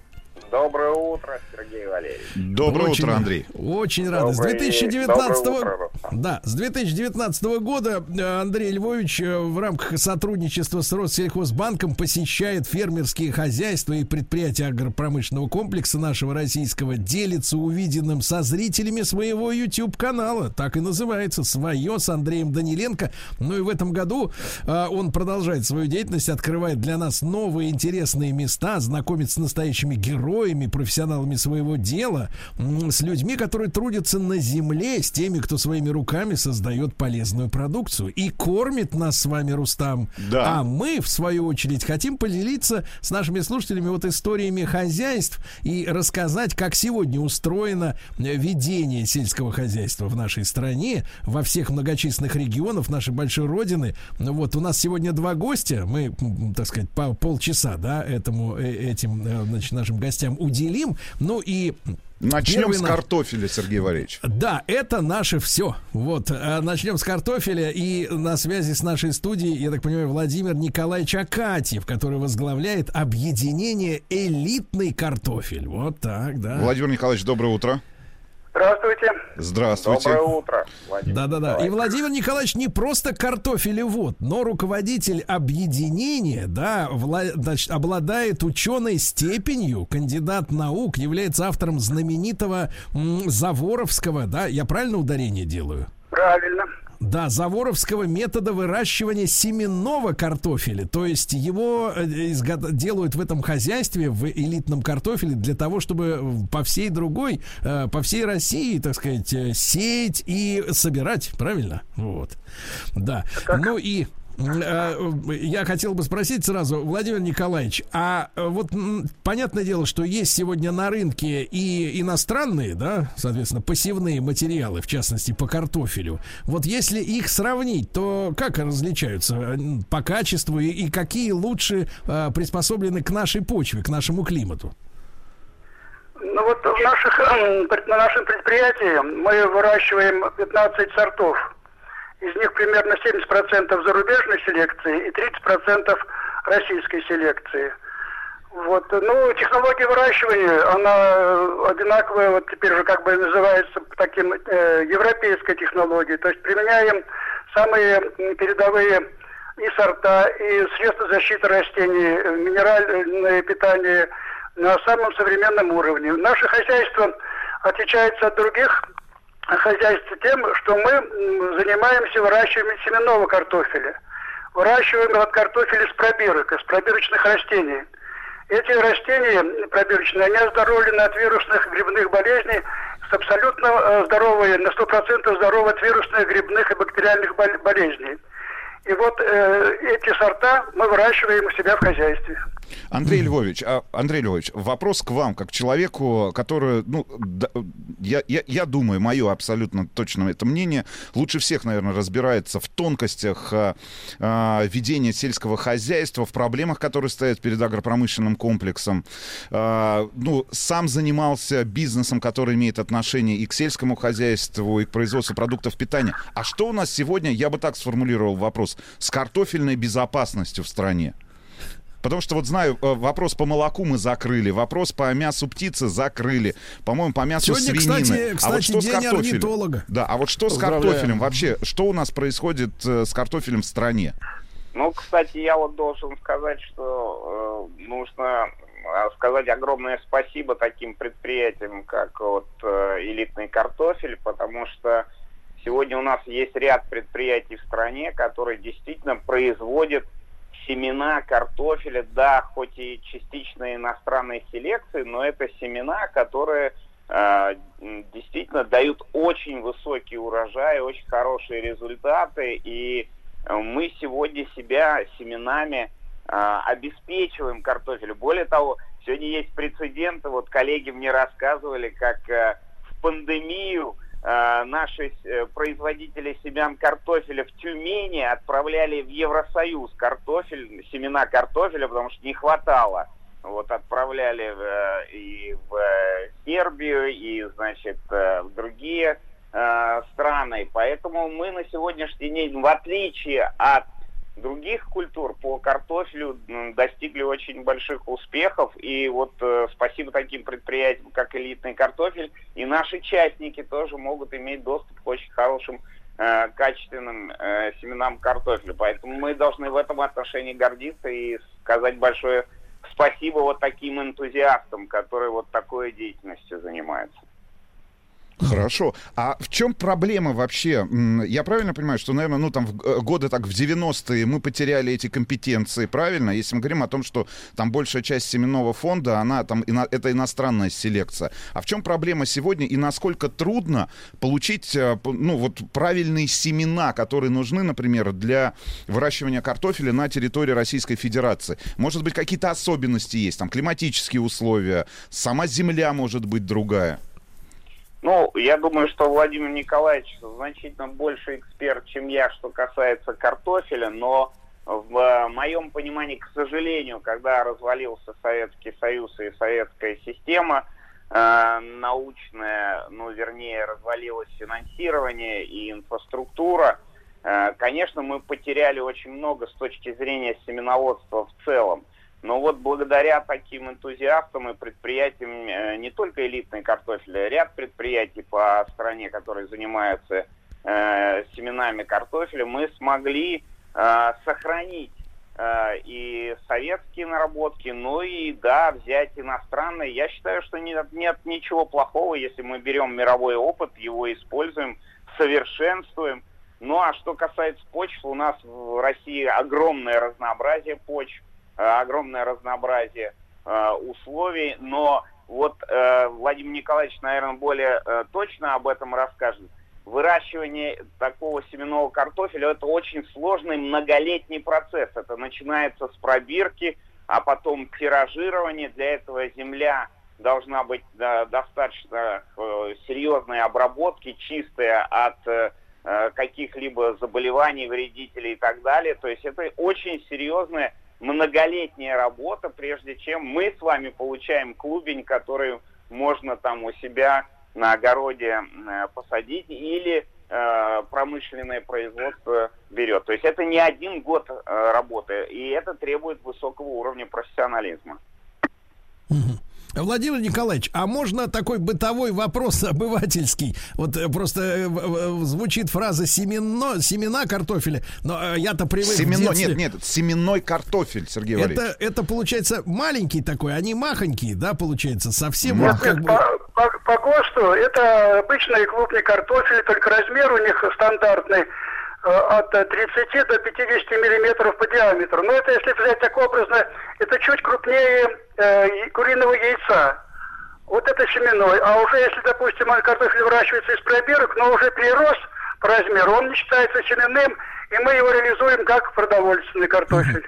Ну, я напомню, я скажу так, что Владимир Николаевич с 2003 года, то есть 18 лет уже, да, вот предприятие «Элитный картофель» работает, огромный опыт, и э, более трех тысяч тонн семенного картофеля в год э, реализуется по, по хозяйствам в нашей стране. Э, Владимир Николаевич, ну, а как вы оцениваете ситуацию вот с картошкой в прошедшем Не с 2020 картошкой, году? Сергей Валерьевич, а с картофельно. С Ладно, картофелем. что вы. С карто... Картошка у вас превращается- на сковородке, Сергей Вот, Валерьевич. Ну, а то это я, и- картофель. я об этом и говорю, да. Ну вот э, как, как сказались события-то вот прошлого года, пандемии, на, вот, на реализации, с вашей точки зрения? Ну, не столько пандемия, как вот э, такие, как говорят, небл- неблагоприятные погодные условия. На самом деле, что весна была очень такой холодной, затяжной, дождливой. И некоторые, обычно мы сажаем картофель в начале мая. Но вот э, некоторые хозяйства Московской области, Тверской и на север сажали даже в конце июня. Это на месяц, на полтора сдвинулся процесс посадки. Естественно, э, возникли трудности потом с уборкой картофеля. Я вот скажу, что еще, что вот мы говорим иностранной селекции сорта. У нас 15 сортов. Но э, из них только три сорта, которые запатентованы, и мы не имеем права выращивать их э, из пробирок, путем черенкования. А остальные, они как бы иностранной селекции, но уже не запатентованы, их можно в кавычках, ну, считать как бы нашими сортами уже. Никто на них, а, авторские права на них уже исчерпаны как бы, и мы занимаемся вот такими тоже сортами. Владимир А, это вопрос. Воп- Да-да. Да, Владимир Николаевич, а вот что касается урожайности, да, ну, вот есть у вас, я, в зе- ну, там, в зерноводстве, я понимаю, да, есть там центнеры с гектара, вот эти понятия. А как у вас в картофелеводстве э, с урожайностью и насколько вот при помощи ну, вот этих селекционных э, методов, да, научных, э, эта урожайность растет? Вот сколько, грубо говоря, от одного этого посевного клубня маленького, да, размером с яйцо, э, мы можем сегодня уже получить готового картофеля? Вот вы совершенно правильно сказали, для нас вот э, не, не важен урожай, ценнер с гектара или там тонны с гектара, а количество семенных клубней стандартной э, фракции с гектара. И поэтому вот наша э, специфика, мы не, не стремимся э, к получению очень высоких урожаев. Нам нужно получить как можно клубней средней семенной фракции. Понимаю. Хорошо. Владимир Николаевич, такой вопрос. Все-таки, если разбираться с иностранным картофелем, ну, с зарубежными сортами, да, и с российскими, какие все-таки более пригодны для выращивания в нашем климате и почему? То есть, Ну, я бы не делил вот по пригодности, допустим, российские сорта или наши. Наши сорта российской селекции, они тоже до сих пор мы их выращиваем. Некоторые сорта, вот, например, лорх сорт, ему уже, наверное, скоро будет 100 лет, но уж 80 уже точно, да? И он до сих пор находит, э, скажем, спрос э, среди вот э, личных подсобных хозяйств, дачников и так далее. Вот, а, а выращиваем мы эти сорта на землях Пензенской области и в Московской области. Разные погодные климатические условия, но технологии примерно одинаковые. Владимир Николаевич, а раз вы у нас вот в гостях такой специалист замечательный, опять же, я с точки зрения слушателей интересуюсь. Заходишь иногда в магазин, да, а там, значит, написано, вот этот картофель для жарки, а вот этот, как говорится, для варки. Это вот маркетологический ход или действительно разные сорта, они вот лучше приспособлены, например, к сковородке или к кастрюлечке, а? Нет, это надо к этому прислушиваться, присматриваться и действовать. Да, и сорта различаются вот э, по развариваемости и так далее. То есть то, что написано, это правильно, и нужно это э, принимать за правду. А, Еще такой вопрос, Владимир Николаевич. Все-таки про ваш метод, а, автором которого вы являетесь, что это такое и используете ли вы его сегодня? Ну, нам попытаться, попытайтесь нам объяснить, Сергею, ну, на, на Вот этот бытовом метод уровне. Заворского, да? Вот эта заворовская технология выращивания семенного картофеля, она это получила, э, как бы, началась где-то в 1983-85 году. И эта технология позволила, она была как бы придумана э, учеными НИИ картофельного хозяйства и нами, производственниками, и она позволила значит, убирать картофель комбайнами. Если до той поры э, комбайны картофелеводчицы могли только на таких песчаных, на легких почвах, а внедрение нашей технологии позволило убирать по всему Советскому Союзу комбайнами э, российскими. Мы за эту технологию э, были номинированы на, или как, ну, выдвинуты на соискание государственной премии СССР. К нам в хозяйство в, свое- в это время, в 85 году, приезжал Михаил Сергеевич Горбачев с Раисой Максимовной. Вот они смотрели, мы им показывали, как и что нами делается. Ух ты. Да. Вот так. Так, вот. А кстати, сколько, сколько, сколько сейчас у вас э, людей трудится и какое количество компаний, вот ваше объединение получается? Нет, ну это очень громко звучит. У нас просто есть вот наше крестьянское хозяйство, сам производственный кооператив, и в э, Пензенской области общество с ограниченной ответственностью. Это у нас примерно тысяча гектаров э, земель и 300 гектаров картофеля. Андрей Львович, а, Андрей Львович, скажите, пожалуйста, да. Андрей Львович, скажи, пожалуйста, а, если все-таки говорить о, о количестве, фин- ну давай так, о финансировании семеневодства вообще в стране а, и, и в целом в мире, о каких объемах денежных средств, например, для получения, там, не знаю, а, нового вида семенного материала, там, в, в том же самом растеневодстве, зерноводстве, там, в, в картофе... Вот э, если мы говорим о, о- про картофель, сколько реально денег необходимо тому же самому государству либо бизнесу потратить для того, чтобы получить новый продукт сегодня? О каких суммах вообще идет речь? Ну, во-первых, э, должен сказать, э, тут э, вы правильно, Сергей затронул важную тему о том, что картофель это целая наука и действительно существуют сорта для самых разных це- целей. Для жарки, для варки, для чипсов, для картофель фри, для разных погодных условий, для разных земельных ресурсов. Поэтому это целая большая серьезная наука, поэтому существует научно-исследовательские центры по всему миру, которые занимаются разработками э, семян, которые будут внедряться, может быть, через 5 лет, может быть, через 10 лет. Поэтому речь идет о многомиллиардной индустрии научной, подчеркиваю, научной. И я очень рад, э, что российское э, правительство России и на сегодняшний день в первую очередь Министерство сельского хозяйства Российской Федерации э, сейчас начали серьезную программу и по семеноводству, и по генетике, но это многомиллиардная э, такая по финансированию э, деятельность, которая сейчас активно э, в стране э, ведется. Андрей И Львович, а тогда вопрос, а э, значит, э, к чему это должно привести в итоге вот с точки зрения нас, потребителей картофеля того же, да, на прилавках? То есть вот эти вложения, они что нам дадут? они в первую очередь дадут снижение себестоимости, потому что в любом случае есть разные природно-климатические условия, есть разные почвенные условия.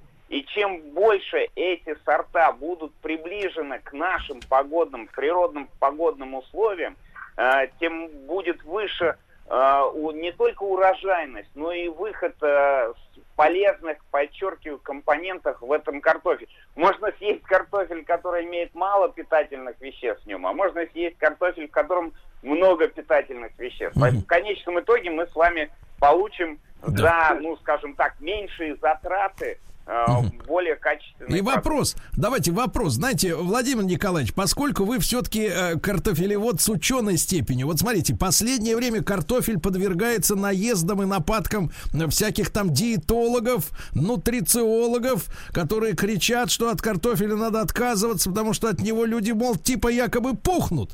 Вот что вы можете сказать в пользу картофеля, в его защиту с точки зрения питательных средств? Вот э, проводились ученые такие исследования, допустим, вот э, просто п- представьте, допустим, летит экспедиция к Марсу, им нужно взять с собой, ну, что-то, какой-то один вид, допустим, там хлеб, мясо, картофель там или что-то.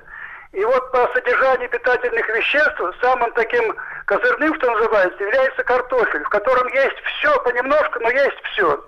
Вот. А то, что э, э, есть э, в настоящее время, учеными ИКХ выведены сорта с пониженным содержанием крахмала. И они с э, фиолетовой и розовой окраской мякоти.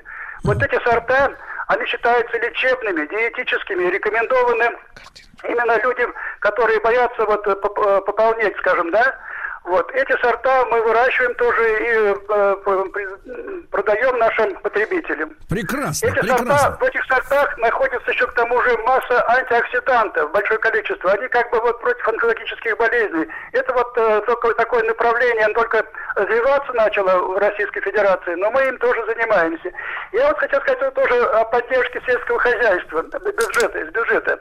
Мы э, от пробирки до того момента, когда мы продаем картофель элитный, проходит 5 лет. вот Андрей Львович он знает, что вот а- от теленка до коровы два с половиной года, а здесь тут 5 пять лет. лет. И, конечно, Да, получается и, в этот, и в этот период, да, Владимир Николаевич, особенно важна поддержка, и в том числе финансовая, за что мы благодарим Россельхозбанк. Сергей Стилавин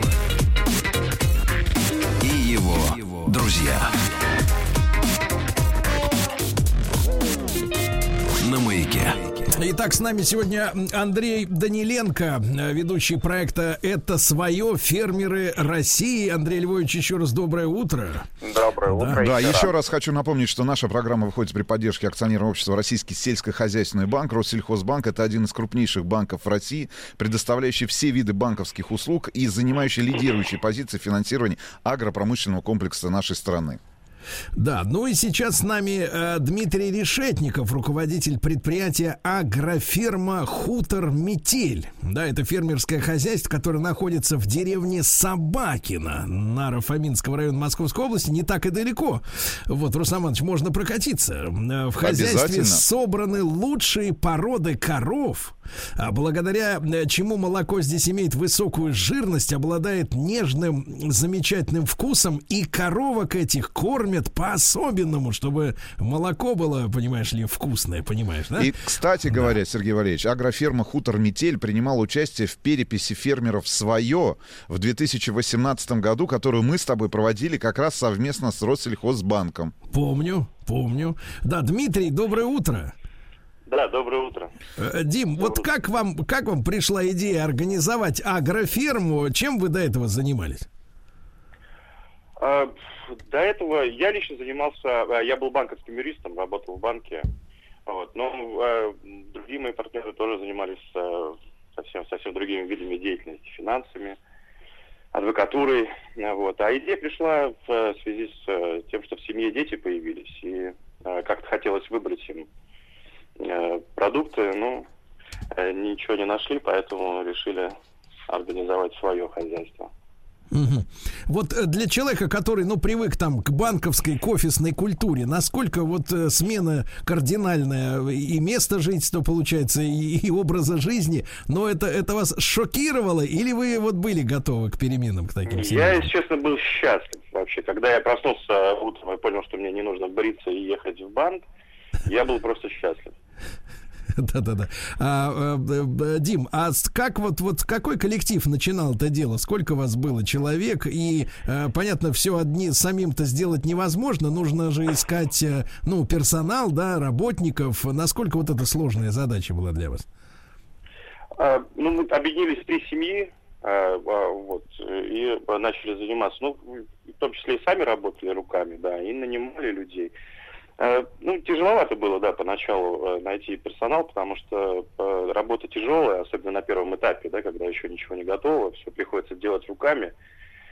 Вот, поэтому была небольшая текучка у нас кадров, но потом как-то устаканилось, и вот этот наш коллектив, он уже много лет держится без изменений. А в каком году в итоге вы вот стали уже такой на промышленные, как говорится, рельсы? Ну, на промышленные рельсы мы встали где-то в 2014-2015 году, вот на рубеже примерно. Мгм. когда у А почему вы, почему вы выбрали именно вот э, молоко и коровок-то? Вот э, почему именно на эту сферу обратили внимание? А у нас не только коровы, у нас и козы, и овцы. Мы, у нас такое комплексное, комплексное хозяйство. Комплексно, да? А в чем, в чем тогда вот самая главная фишка? Чем вы их так кормите, что у вас получается хорошее молоко? Я вот помню, мы действительно с Русом Ивановичем в рамках нашего проекта э, «Свое» в 2018 году действительно бороздили просторы Родины. Помню, приехали на козью ферму, и, соответственно, у людей такие стереотипы всегда, что, значит, козье молоко, оно как-то пахнет всегда. Да, каким-то запахом обладает дополнительно. А мы поговорили с фермерами, с ребятами, вот тоже вот это было в Краснодарском крае, да, или в Ростовской области, вот на, на югах наших. И, и нам сказали, а просто надо этих к- коз мыть, в чистоте содержать. Мы действительно пришли вот, э, ну вот э, на ферму на саму, да, Действительно, ко- козы и козлы э, чистые, белые, ничем не пахнут. Э, на ферме чисто, да, нет никакого вот ни мусора, ни, э, так сказать, отходов каких-то, да. И вот в этом весь секрет. Потому что когда иногда показывают там какие-то фермы, ну там как-то животные, они несколько в антисанитарных порой можно видеть условиях, да. Все дело в, в уходе получается, да. Да, в основном все дело в уходе. Запах в молоке в козьем, это действительно, да, показатель именно э, э, того, как, как, как этих животных содержат. Вот. И возраста животного. То есть, если получать молоко от более взрослых, более старших животных, то оно будет иметь запах. А если у молодежи, тогда не будет. То есть, э, уход, э, именно состояние физиологическое животного, да, возраст его, и корм тоже. Андрей Львович, вопрос к вам, как человеку, который непосредственно отношение в свое время имел к молоку и продолжает иметь, да, один из, наверное, главных экспертов э, по рынку молока, по производству молока, и была возможность в свое время с Андреем Львовичем посетить э, крупнейшие предприятия, которые, а, значит, представлены в молочной отрасли. А насколько сложно сегодня вот таким небольшим агрофермам, как хутор Метель, выживать в конкуренции с э, крупными производителями молока? Ну, конечно, э, непросто, потому что все-таки их продукт, я считаю, он особенный. Он особенный по многим разным причинам. Кстати, поэтому хочу еще раз сказать спасибо Россельхозбанку за проект свое, потому что вот мы сейчас ездим по хозяйствам, э, как хутор Метель, и ты понимаешь, насколько вот такой индивидуальный подход э, у каждого. Вот часто меня спрашивают, что такое крафтовый сыр. Вы понимаете, что каждая головка сыра получается со своим каким-то индивидуальным э, вкусом. Э, кормление индивидуальное и э, кормление влияет на вкус молока, соответственно, вкус молока влияет на конечный продукт. То же самое э, с мясной продукцией. И Дмитрий прекрасный пример вот профессионала своей сфере в свое время, который решил точно так же профессионально заниматься про- производством продуктов питания и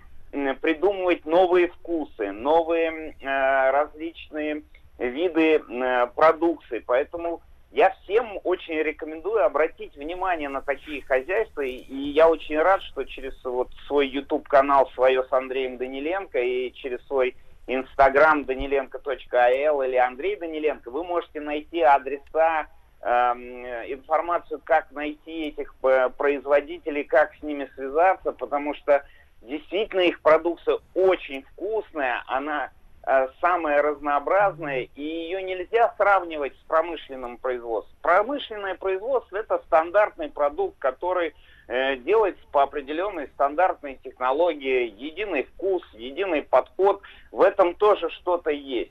Но вот у таких хозяйств свои инди- индивидуальности, которые, конечно, очень э, приятны, но э, да, это и себестоимость выше, э, и это тоже надо понимать, но и количество полезных э, микроэлементов, полезных свойств, которые вы получаете в этих продуктах. Андрей Львович. Андрей Львович, а вот как вы считаете, в идеале, да, в идеале, я понимаю, что этим занимаетесь и вы, и Россельхозбанк, и, и Министерство наше сельского хозяйства. В идеале, вот как, как должны распределяться доли, да, вот частных хозяйств, где есть изюминка, э, где есть от, отклонение от ГОСТов, от ИСО, всяких вот этих бюрократических, да, стандартов, э, где есть фишка, и в каждой головке сыра свой какой-то аромат и вкус, его невозможно подогнать под эти бюрократические рамки. И, соответственно, массовое производство. Вот как вы думаете, вот эти доли вот этих хозяйств, она должна быть какой на рынке уже готовой продукции? Ну, если честно, то там, если мы бы брали там 15 лет назад их доля была там 1-2%, уже сегодня э, это м, приближается там и к 10%, но все равно я считаю, что доля должна быть больше. Я имею в виду представленности на, на полках. Но, к сожалению, без кооперации, без объединения этих хозяйств это очень сложно сделать. Потому что крупным торговым сетям выгоднее работать э, с крупными производителями, а с мелкими предприятиями им неудобно работать. А вот если бы эти мелкие предприятия были а- объединены, объединены в кооперативы, и эти объединенные кооперативы бы поставляли в торговой сети, мы бы на полках вот такой фермерской продукции видели бы значительно больше. А, к сожалению, в торговых сетях вот такой фермерской продукции, я считаю, ничтожно мало. Ну, то есть тогда можно будет перейти от спекулятивно-маркетологического названия фермерское, которое лепят на все, что угодно, да, к реальности. Да, чтобы это было гарантировано, потому что, к сожалению, когда видишь название фермерская продукция, а потом начинаешь мелким шрифтом читать, кто произвел, понимаешь, что это не фермерское хозяйство, а просто использует это название Дми- как э, Хорошо. маркетинговый ход. Дмитрий, а что бы вы из той продукции, которая производится вашей агрофермой, порекомендовали нам, например, с Сергеем попробовать? Это тот же самый вопрос и к Андрею Львовичу, потому что, я так понимаю, он уже побывал на агроферме «Хутор Метель». Да, Андрей Львович был у нас, пробовал нашу продукцию, насколько я понял, ему все понравилось. Ну, кстати говоря, когда вот была перепись, э, э, как это, Своё. перепись фермеров, да, мы с вами тоже связывались, и я направлял вам редакцию, между прочим, от нас презент для того, чтобы вы попробовали. Вы, наверное, Значит, мы попробовали, просто это было три года назад. помните. Да, наверное, Нет, ну, нет, нет, Дмитрий, вопрос, ну, вот тот продукт, на который бы вы точно обратили внимание, и нам стоит обратить внимание, и нашим ну, смотрите, слушателям. а, и вот то, чем мы отличаемся вообще от всех остальных в, в России, не побоюсь этого слова, это овечья продукция. То есть мы производим овечьи сыры, овечью э, кисломолочную продукцию, йогурты, там, сметаны э, и так далее. И вот на это я бы обратил внимание, да, действительно. Потому что э, продукт уникальный, продукт э, целебный, да, очень много людей с онкологическими заболеваниями вот, э, имеют рекомендации от врачей употреблять эту продукцию, овечью именно. У него какой-то особенный белок и э, ну, как-то способствует ремиссии этих заболеваний. Вот. А, Поэтому это вот действительно уникально, то, чем мы отличаемся от всех остальных. Я хочу добавить, э, что овечье молоко недооцененный продукт. Как и, кстати, козье молоко недооцененный продукт с точки зрения полезности, потому что, ну, скажем так, на 100 грамм э, продукта ты получаешь э, огромное количество питательных веществ, которые, может быть, ты не получишь в коровьем молоке. Но мне больше всего понравилось у них в хозяйстве, у них есть уникальный смешанный сыр, сделанный из трех видов молока. Из э, коровьего, овечьего и козьего. И уникальный вкус, притом у них сыры разной выдержки, от эм, таких свежих сыров до э, очень выдержанных сыров. И вот э, когда сыры сделаны из смешанных видов мо- молока, это очень э, такой специфический, пикантный, м, незабываемый вкус. э, Всем рекомендую. Да. Замечательно. Друзья мои, я еще раз напомню, что речь идет об агрофирме «Хутор Метель». А, С нами на связи Дмитрий Решетников. Вот вы представляете, люди занимались юридической практикой, Рустам, да? Да, Ну, Сергей вот. Работали в банках, У вас-то земля вообще под боком. Вам грех она жаловаться. Вы бы давным-давно могли стать фермером в прямом эфире и рассказывать нам, э, находясь на своем прекрасном участке. э, Сергей раз- Валерьевич, да, Да. завести козочку, овечек. Или овцу. Телочку. Э, Телочку завести я бы не прочь, конечно, да. Тут И в не лесу. одну. Молоко И не да, одну, да, но это уже как-то не по, да, не по-людски. Вот, друзья мои, и спасибо большое Россельхозбанку, который поддерживает наших а, фермеров в это, так сказать, в, их сложном и важном деле. Сергей Стилавин и его друзья. Друзья мои, сегодня с нами Андрей Львович Даниленко, а в этой середине м, половине часа с нами Дмитрий, э, Дмитрий Решетников, руководитель предприятия агрофирма «Хутор Метель». Дмитрий, а вот э, Андрей Львович зазывал, э, так сказать, достаточно элегантно к вам на ферму. Как у вас с агротуризмом дела обстоят? Можно ли, например, приехать, да и, как говорится, зависнуть от суеты городской? Да, да, мы, мы принимаем гостей с удовольствием. У нас есть кафе. Единственное, что пока не можем ночлег предоставить, то есть только дневные туры. Устраиваем мастер-классы всякие разные, катание на лошадях, э, показываем, как устроено хозяйство, отвечаем на вопросы, ну и все такое. Вообще интерес есть к этому у городского населения, очень много людей, особенно летом, к нам приезжает. Вот, мы стараемся Я помню, знаете, к нам в эфир как-то приходил мужчина один элегантный, рассказывал, что он делает домики э, для пчел, э, и там можно даже заночевать. Э, Вот, то есть вот ты лежишь, а они там под тобой жужжат, вот, и тебя там своим э, полезной энергетикой облучают. А я так представляю, приехал на ферму и, например, с коровкой в одной комнате заночевал. Вот это, это замечательно. Ну, это на замечательно. любителя, Сергей. Если, если вам требуется, мы вам устроим. Андрей Львович, вот знаете Сергей что-нибудь подобное? я- где, где можно я как следует, Получить подобные услуги. Я представил себе эту картинку и понял, что возможно это будет востребовано. Но у некоторых, давайте так скажем, Рустам не поддерживает. Хотя он в свое время жил с собакой в одной будке. Это, Ты конечно, знаешь, другое. Се- Да. Сергей Валерьевич, мы со съемочной группой поехали в одно хозяйство, где заночевала съемочная группа в домике, и открыв окно с утра с чашкой кофе, на них э, из э, в окно смотрел бык, э, э, сказал им доброе утро, и э, было И куча ярких впечатлений, да. Э, э, б- Не буду спрашивать, где были вы в этот момент, Андрей Львович.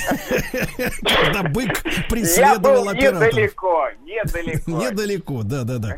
Вот, Рустам Иванович, ну что, э, так сказать, я вижу, что дело-то наше продолжается. Андрей Конечно, Львович продолжается. с честью несет этот флаг. Флаг правильно? человека, который а, лучше всех разбирается в том, что происходит, например, в сельском хозяйстве, а, на короткой ноге и, на корот... и с короткой рукой в отношениях с фермерами. Давайте так. Ну, потому что это единственный человек, который обеспечивает нас прекрасными продуктами питания. Сергей Иванович, вот если бы вы находились в Москве, например, а не в своем Чехове, то раз в неделю у вас была бы возможность, э, например, пробовать те продукты, которые Андрей Львович привозит из своих командировок, в которых он как раз и знакомится с представителями как раз фермерских хозяйств и той же самой агрофермы «Хутор Ну, Метель». надеюсь, не в качестве оброка привозит, да? Нет, нет, Сергей Валерьевич. Нет, с удовольствием, с удовольствием делюсь. Мне хочется, чтобы люди почувствовали этот вкус.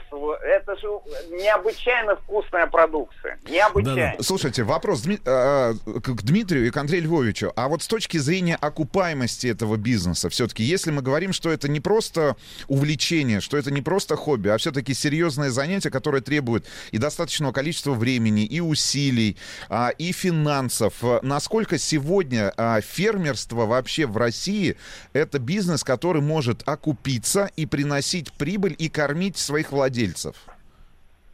Ну, если можно, я начну, Дмитрий продолжит.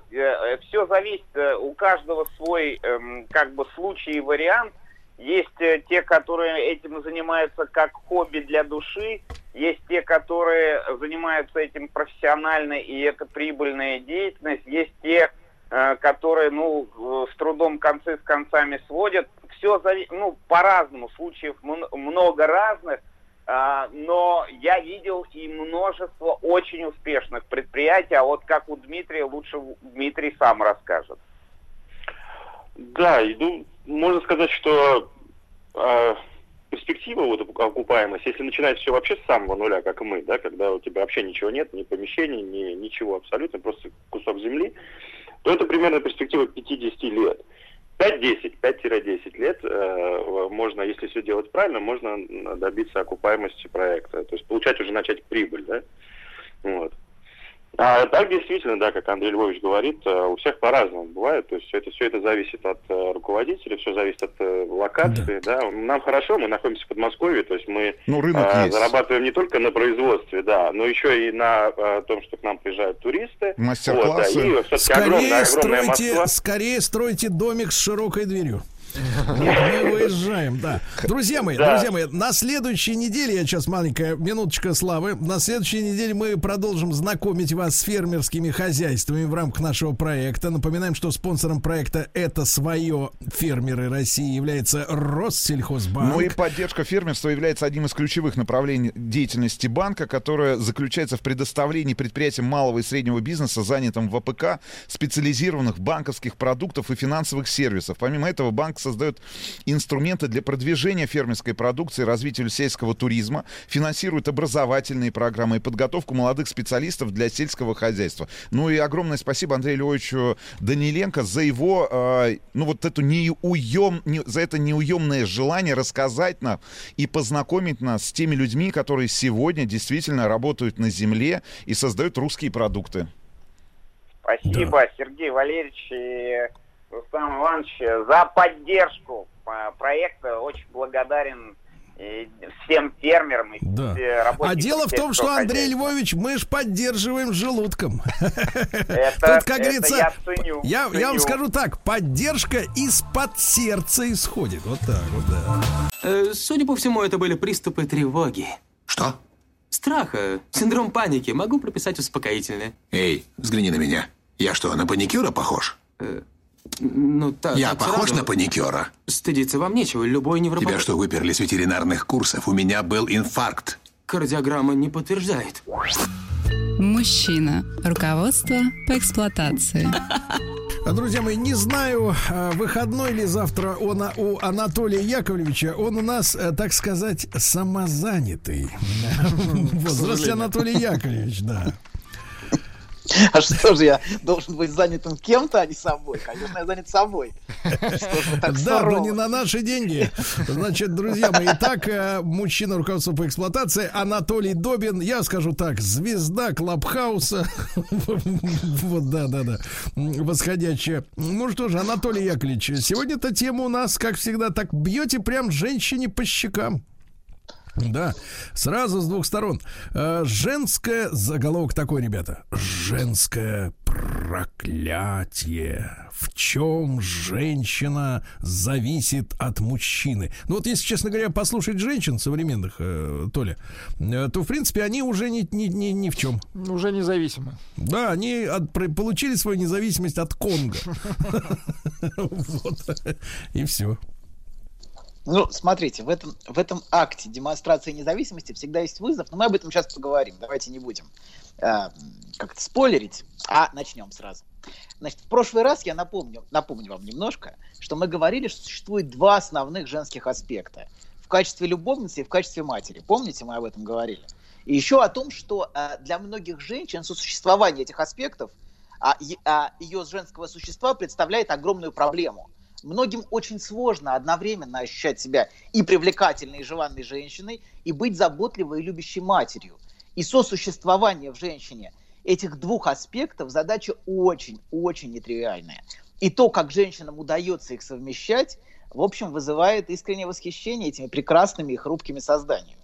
На чьи плечи, в общем, легла а, просто немыслимая и нетривиальная задача, как это все интегрировать в своей жизни.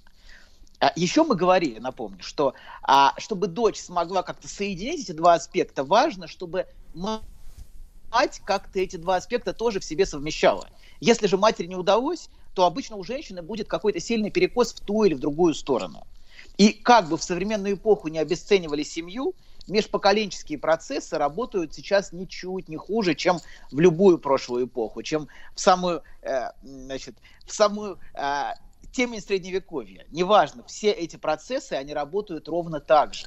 Вот. А просто сейчас с развалом семейной структуры сильнее проявляются скорее патологические аспекты межпоколенческих отношений. И мы все меньше можем по-настоящему опираться на семью и на семейное знание, которое в семье как бы транслировалось.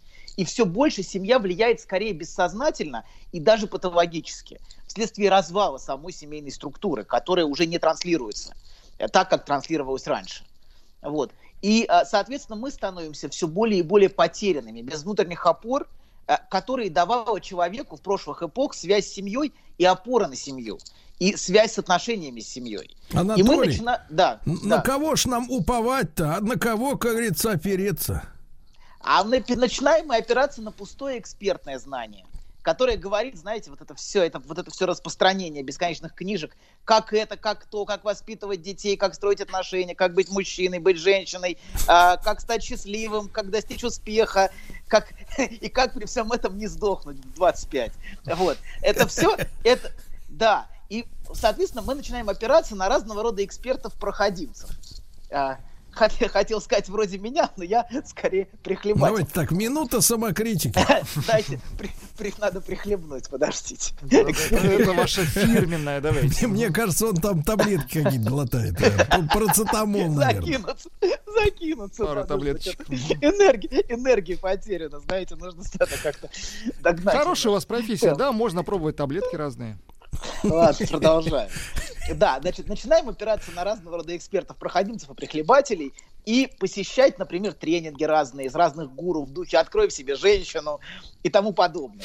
Вот, да, да. Закрой в себе мужчину. Да, да, да. Важно, чтобы человек не перепутал, на какой тренинг пришел. Потому что он может открыть в себе женщину неожиданно. И не закрыть мужчину, да, одновременно. Не закрыть, не закрыть. Ладно, вернем. Ужасно. Самому тошно. Самому тошно это говорить. Ладно, вернемся. Так вот, чтобы совместить в себе образ женщины и матери, эта задача непростая. И еще мы говорили, что многие современные женщины, они а, отказываются становиться матерью, лишь бы сохранить женскую сексуальную позицию. Как будто одно лишает другого, как будто появление ребенка начисто закрывает в них а, не мужчину, но женщину. Вот. И многие женщины очень, не- ну, как бы, очень сильно и неосознанно захвачены вот этой дилеммой. Мать или сексуальная женщина. И вообще, знаете, если посмотреть на фантазии и грезы многих женщин, то они, то они колеблются между, между, в общем, двумя образами, так или иначе. Между нежными образами материнства с одной стороны, такая, это образы материнства и такие теплые, нежные, вот, и образами, с другой стороны, полной сексуальной свободы. Или даже, ну, скажем прямо, иногда фантазия о проституции. Это очень распространенная женская Да фантазия. что ж ты такое тут Ай-яй-яй-яй. пропагандируешь? Стыдно, стыдно, стыдно, стыдно. Кому стыдно, должно быть стыдно? Мне, мне стыдно, стыдно. А я думаю, им. Им, и им стыдно, и мне стыдно, и всем нам стыдно. Ладно, так вот. Значит, но давайте теперь, наконец, к нашей теме. Но где располагается источник всей этой проблемы, которая именуется женщиной? И откуда происходит вопрос о различии женщины как матери и как сексуального объекта? От, где, собственно, источник этой проблемы? Вот в следующих нескольких передачах мы эту тему раскроем. Я думаю, как ни забавно, но проблема изначально растет из мужчины и природы мужского желания. И чтобы нам это понять, нам поможет библейская история сотворения женщины. Мы опять привлечем при- наши книги. Как вы знаете, в этой истории а, женщина, она сотворена из мужчины. Помните? А, э, да, ну пример. Из хотя одной детали Да. мужчины. Мгм. Из деталей, из деталей. Это важно. Вот, ос- а Выточено. оста- от- отметим этот момент деталь. Слово деталь вы сказали очень точно. Так, сотворена из мужчины, что находится совершенно в очевидном противоречии с фактами, которые известны даже младенцу. Мы все знаем, что и мужчины, и женщины, все мы происходим из матери. Так. А, Ты что, с писанием будешь Почему же спорить это- сейчас? Да погодите, Не, интересно. же. не. Подождите, почему, это, почему же эта история находится в таком противоречии с реальностью? И что мы можем из этого для себя понять? Так. Вот это ва- важно. Важно иметь в виду, что эта книга не говорит глупости, в отличие от экспертного знания, которое говорит, ну, в общем, а, одни штампы и глупости. Эта книга не говорит глупости. Значит, зачем-то, что-то, что-то эта история нам рассказывает. Так вот, в этой истории, если вы помните, а, Бог наводит на мужчину сон и создает из, как сказал а, Владик, детали мужчины, женщину. И здесь есть два интересных для нас элемента. Во-первых, это сон э, Тардема. Вот. Во-вторых, из мужчины взята это. Вот там есть такая... ф- Она из мужчины взята. Мииш а, Лукаха, по-моему. Мииш Лукаха Зо. Вот. Это, извините, это просто... Это, надо. Слушайте, а вы без Вы- акцента шпарите, смотрю, вы- да? вы- Вы так выпендриться. читаете, потому что вы писали, да? Вы так вот Да, да, просто- вы, надо просто помните. Это вы выпендриться, извините. Ну да, я помню. Вот. И это можно услышать, например, так. Значит, первый сон, во-вторых, женщина взята из мужчины. Это можно услышать, например, так. Образ женщины, которым зачарован мужчина, это, во-первых, порождение его сна. Это такой сновидный, чарующий образ из мира его грез, а, а, которому адресованы его желания. Вообще библейская тардема это скорее даже грезы, чем а, сон в смысле спать. Это скорее ближе, скорее ближе к грезам. Вот. А, да, и помните, как Сергей в одной из прошлых передач сказал, что ему снился сон а, про женщину, которую он пытался овладеть, но проснулся в этот Да, момент. да, да. Помните его рассказ? И не Да, да, раз. да. Это не, да, не, не И единожды не раз было. имеется в виду снился. Не раз, не раз. Будет, да, в самом интересном месте. Да, вот. Э, об этом мы, кстати, поговорим, потому что в сердцевине мужского желания укоренена невозможность. Я надеюсь, мы об этом поговорим. Мы почему-то мы выползли на тему любви, хотя я не хотел на нее выползать а, с этой стороны, потому что нам нужно было фильмы обсуждать. Ну ладно, поговорим, а потом, может быть, когда-нибудь к фильмам перейдем. Все-таки с этой Еще стороны это снимут, не совсем- боись. Хорошо, хорошо. Так вот, библейская тардема это скорее даже грезы. Так. И во-вторых, во-вторых, мы слышим отсюда, что корнем отношений мужчины и женщины является то, что мужчине чего-то не хватает. Правильно? У него какую-то деталь изъяли во сне или в грезах. И образ женщины построен как раз вокруг того, что мужчине не хватает, вокруг его нехватки. У него что-то изъято. И даже если все ребра у него на месте, все равно он чувствует, что чего-то ему не хватает. Понимаете, да? Он может ощупать, все ребра есть, а деталей все равно какой-то не хватает. И эта деталь на уровне его воображаемого расположена в женщине. В-третьих, при ближайшем рассмотрении э, вы поймете, что образ, которым мужчина захвачен, вот этот образ, э, вот образ женщины, это чистая фантазия и проекция. Абсолютная. Например, если мужчина захвачен влюбленностью в девушку, то то, что его захватывает в ней, это то, что он сам в нее и спроецировал на самом деле. Это, то есть этот образ построен из частички, взятой у него же самого, которая выражает особенность именно его желания. То есть это Понимаете, его дрим. Абсолютно. Это его же отношение с женщиной, это его дрим. Абсолютно. Поэтому одного мужчину привлекает женщина с определенной чертой. Кому-то нравится Моника Белуччи, кому-то Натали Портман, я не знаю. А друг... Да кому? а друг- Да никому. Всем, всем нравится Моника Белуччи, Сергей, всем. Всем. Да. Да. Да, так вот, значит, да, с определен... Одного мужчину привлекает женщина с определенной чертой, а другого мужчину эта женщина почему-то совсем не привлекает, а привлекает другая женщина с другой чертой. Часто это, удив- вы удивитесь, но часто это совершенно абсурдная и бессмысленная черта. А, Такая деталь, как будь то тембр голоса, взгляд, который он увидел, прическа. Не в последнюю очередь, кстати, то, что это женщина другого мужчины. Некоторые влюбляются только, если это женщина другого мужчины. Вот прям только так. Вот. А иногда желание может вспыхивать, например, когда женщина уходит. Вот момент ухода, вот этот уход, это момент, который пробуждает его желание. Или, например, даже такие вещи, как предметы одежды, которые были на ней одеты. Туфли, чулки, там, я не знаю, сапоги, белье, ногти. Ну, В Смотри, общем, вы разбираетесь в да. этих делах-то. ну, что делать? Приходится. Ну, лечит приходится. ведь, ну, Л- Да, да. Лечу туфлями. Лечу, лечу, лечусь, в общем, как-то. Так вот, короче говоря, а, да, то эта деталь, вот эта деталь, она накрепко связана с его желанием. И часто для многих мужчин, например, необходимо, чтобы эта деталь присутствовала, чтобы испытывать желание. А для Если женщины, скажите, нету- оскорбительно знать, что ее полюбили не за то, что она такая замечательная и жарит там э, сырники хорошо, и вот, а вот у нее есть деталь. Может быть, жарит сырники хорошо, это как раз та деталь, за которую мужчина этого не знает. Мы чуть дальше об этом поговорим, подождите. Просто, а, секундочку, пока не торопитесь. Вы очень торопитесь, но вы задаете очень-очень точные вопросы. Очень точные. Спасибо. Вот, да. А, фетишизм это вообще особенность, фетишизм это вообще особенность мужского, мужского желания. То есть фетишисты это в основном мужчины. Вот, а, поэтому особенность мужского, скорее это особенность именно мужского желания. Вот. И причина, почему ему принципиально важна именно эта деталь, всегда связана с ранней историей его желания, которая и называется бессознательным. Вот эта история его желания, какой путь оно прошло, начиная с его детства. И затем в мире его грез эта деталь проецируется и воплощается им в конкретной женщине. И, собственно, в этом смысле женщина и есть его воплощенное бессознательное, понимаете? Вот этот источник его привязанности к ней лежит именно там, в его бессознательном, в его желании и в детали, который, вокруг которой это желание выстраивается. Можно сказать, что история сотворения женщины одновременно описывает историю сотворения бессознательного мужчины и историю его желания. То есть у него что-то изъято, и он зачем-то гонится. Он что-то преследует. Но никогда он не может этого настичь, как в сне, как в сне Сергея, о котором, о котором он говорит. Всегда в последний момент наступает пробуждение. Но так или иначе, эту деталь он преследует. И история сотворения, вот, э, э, сотворения нехватающей детали, которая это желание порождает, вот, она, собственно, в итоге заворачивается в образ женщины, понимаете, образ женщины, а в сердцевине ее лежит деталь. И дальше, породив этот образ, мужчина в определенном смысле живет во сне, в грезах об этой женщине, а, грезах, которые вырастают вокруг этой детали. И он становится зачарован именно этой женщиной. Но деталь уже ушла на второй план, понимаете? Он уже он не знает, почему, что в ней зацепило, как какой-то взгляд он увидел. Но теперь, теперь это, эта женщина, вот это, собственно, то, что его захватывает. Но причины и источника своей, своего, своей захваченности он не знает, конечно. А можно, может, Он- это рентген сделать или куф в нос, чтобы узнать? ну, психоанализ можно проходить. Давайте вернемся, ладно. А, собственно, собственно знаете, еще что один момент интересный, мне показалось тоже забавным. Сказано, что навел сон, но не сказано, что разбудил. Вот это интересно еще.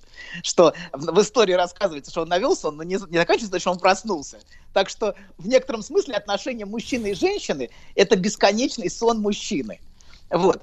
И таким образом, чтобы понять, что такое женщина, необходимо понять, как устроено мужское желание, которое женщину порождает в мире его грез. И отсюда такой интерес у всех женщин к мужскому желанию, понимаете? Вот. А, и ведь для них ответ на вопрос о женщине скрыт именно в мужском желании. Именно в мужчине она ищет ответ. Понимаете? И именно у мужчины она постоянно выспрашивает, постоянно допрашивает его о его желании. А, какие женщины ему нравились, а, кто была его жена, например, а, какие черты Ну вот э, сегодня, доктор, был криминальный служ- случай из Петербурга. Актер из разбитых фонарей э, шел с женщиной со своей в ресторан. Она ему так напомнила про предыдущую бабу, что у него этот э, инфаркт схватил, случился, увезли в больницу, представляешь? Вот такой рубец. ага. И говорит, я, говорит, совершенно Ладонь. не виноват, я просто не могла сдерживаться, очень хотелось спросить.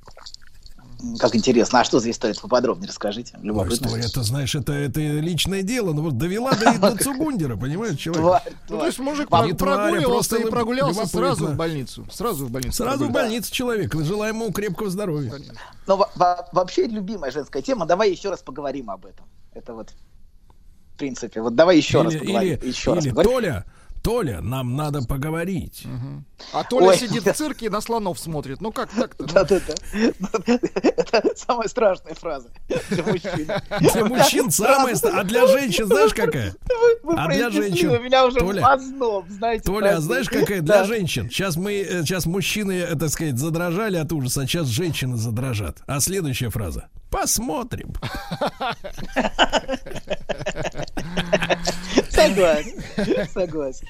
От мужчины женщина ждет определенности, которой она сама ему не дает. Это важно, понимаете? Но мужчина, от мужчины ей важна именно определенность. Что она на него может опереться, и опереться на его определенность, и поэтому она может быть такой неопределенной. Ладно. Поэтому он приходит вовремя, а она заставляет его немножко ждать, например. Это очень по-женски. Вот. Она такая порхающая, воздушная, но ей важно, чтобы мужчина был определенный. Вот. А, а, да, ну давайте. Ну, конечно, она всегда находит неопределенного мужчину, но это отдельная история. Ладно, смотрите, значит, мы говорили о том, что, что о чем мы остановились, А он что во женщина сне, постоянно... он во сне. Да, он, он во сне вообще в своих грезах вообще грезит и вообще ничего не видит. Он видит этот свой образ а, воплощенный. Его влюбленность, понимаете, и когда люди начинают говорить, да посмотри на нее, ты что, что, ты что вообще, с, с ума сошел? А он, понимаете, он не может слышать, потому что он захвачен своим сном. Потому что она воплощение его желания. Поэтому он захвачен своим желанием. И, собственно, мы, мы остановились сейчас вот на том, что женщина постоянно допрашивает мужчину о том, о его желании. Потому что ответ для нее о том, что такое женщина, скрыт именно там. Какие женщины ему нравились, в общем, кто были, какие, куда, чего, чего не хватало, например, в прошлых отношениях. куда чего, То это есть более-менее понятно. непон- Как раз это самая непонятная Это вещь. называется схемотехника. Вот в этом и парадокс человеческого существа, что а, штепсель никогда не подходит к, э, к вилке. К розетке. Вот, к розетке, к розетке, да, Это точно. называется К роз- интерфейсы разные. То есть, то есть USB-C не всем подходит. Не у, не у всех Нет. Си появилась. Проблема в том, что устройство мужского желания и женского очень разное. И поэтому, а, если бы, понимаете, все вот так бы сочеталось и сводилось бы только к чистой биологии, никаких проблем бы не было. И не было пространства извращения, кстати, тоже никакого. Но, к, к сожалению или к счастью, человеческое существо, оно, его желание устроено гораздо сложнее. И не сводится к Скажите, биологии. пожалуйста, а как вы думаете, Да. как вот э, мыслитель, новая этика, в которую нас э, заталкивают американцы, помог и поможет совладать со всей этой Да я, неразберихой? ну, ну, мы же с вами в Клабхаусе говорили, что я не думаю, что есть какая-то новая этика. Есть старая, старая добрая английская лицемерная этика. Вот. Нет, это, это та же самая, просто в ее каком-то уродливом новом изводе. Вот. Но в целом это абсолютно старое доброе лицемерие.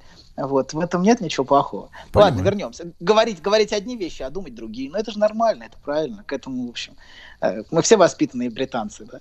Ладно, вернемся, значит. А, так вот, а на чем мы остановились? Мы остановились на том, что женщина ищет в мужчине ответ. И она ищет, пытается понять, что же за неудовлетворенность им двигала. Почему эта женщина, почему тебя женщина, кто ему нравится. Она постоянно его допрашивает про женщин. А вот эта женщина тебе понравилась в кино, например. А вот это, чтобы потом, может быть, скандал устроить. Но это не важно. Важно, что ей важно его желание, и она хочет его понять.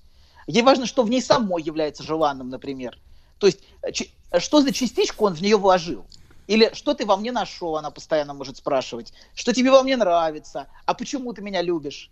Вот. Правда, э, если вы умный, вы на это поле не попретесь. Вот. А вы не будете начинать объяснять ей, потому что, да, это, это ну, не надо. В это, в это пространство я тебя люблю очень сильно. Очень сильно.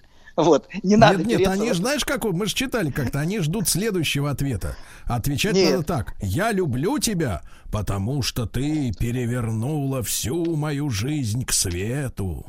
Потому Это- что это ты прекрасно. человечище. Вот. Да, потому Это- что да. я тебя из Так дерьма вот. вытащила и Но, сделала человеком. но, вот за что ты должен, Да. тварь, любить меня. Понятно? Но- вот так. Да, но, но теперь... Толя молчать, Толя молчать.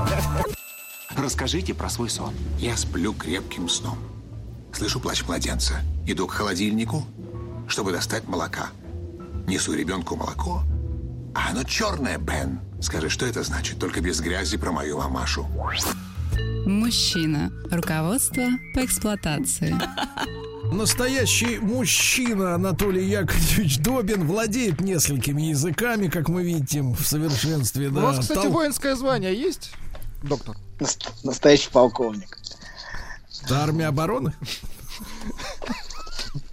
Ар- Армия, Ильич. армия, армия отступления.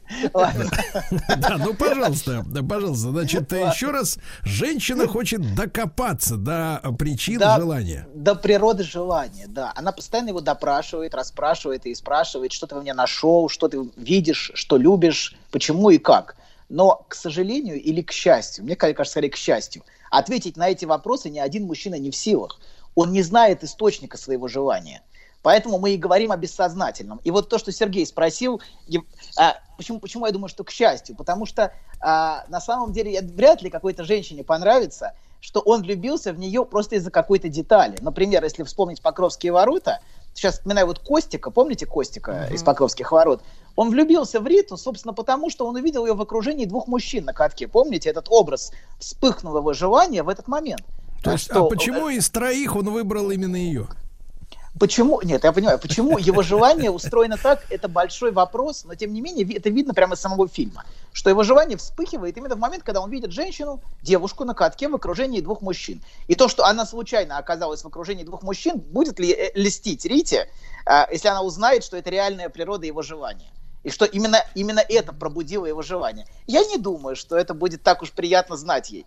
Но, к счастью, к счастью, никто из нас не знает э, источника своего желания. И поэтому это спасает а, наши отношения друг с другом. Вот. Но давайте вернемся к нашей теме. Мы, когда говорим о зависимости мужчины от женщины, можно привлечь еще один отрывок из Библии. Когда, помните, мужчина и женщина были изгнаны из сада, и женщина была проклята тем, что, как, как там было, к мужчине влечение твое, а он будет властвовать над тобой. А, но опять же, мы знаем, что во все времена, скорее наоборот, влечение мужчины к женщине было сильнее, правильно? Ну так или иначе, это было практически всегда. И во всех историях именно мужчину влечет к женщине. Вот. А, а насчет того, кто над кем властвует в семьях, можно еще поспорить. А, в общем, я думаю, что так было во все времена, не только сейчас. А, женщины а, обретают власть в семье. На самом деле, скрытой властью в семье обладали женщины, я думаю, во все времена. Значит, разговор, видимо, совсем не об этом. И не о бытовых разборках, кто в доме главный и у кого инструмент длиннее. А да к тому же, если это такое фундаментальное проклятие, значит, избавиться от него просто так невозможно, даже с помощью самого радикального феминизма. И это должно быть что-то очень фундаментальное в отношении самой природы желания. И я бы это так прочитал. Вот как бы я это, как бы я это услышал, а, ну, я, я уверен, что этот текст имеет огромное количество прочтений. Вот а, я не свожу это к этому прочтению, разумеется. Это фантастически глубоких, а мое прочтение просто, знаете, самое такое примитивное. Но, тем не менее, я его прочитал это так. В своем существовании в качестве женщины ты будешь зависеть от мужчины и от его желания. И это то, от чего женщина, как бы она ни хотела, не может избавиться. Чтобы быть женщиной, она нуждается в мужчине. И в этом ее и в этом, собственно, неосознанная власть мужчины над ней, а совсем не в патриархате. Потому что она постоянно нуждается в мужском желании, в мужской любви, чтобы чувствовать, чтобы чувствовать а, а, себя женщиной. Анатолий, а вы сейчас вот Да. в сексизме упражняетесь, да? Подожди, нет, нет. Вы хотите я- я- разворошить осиное гнездо? Не- У вас почему-то образ такой, знаете, пугающий. Осиное гнездо, мне кажется, в А вы видели, как эта штука смотрится со стороны? Я однажды таки, такое сбил палкой. Страшно иметь отношения с женщиной при таких образах. Ладно, продолжаем.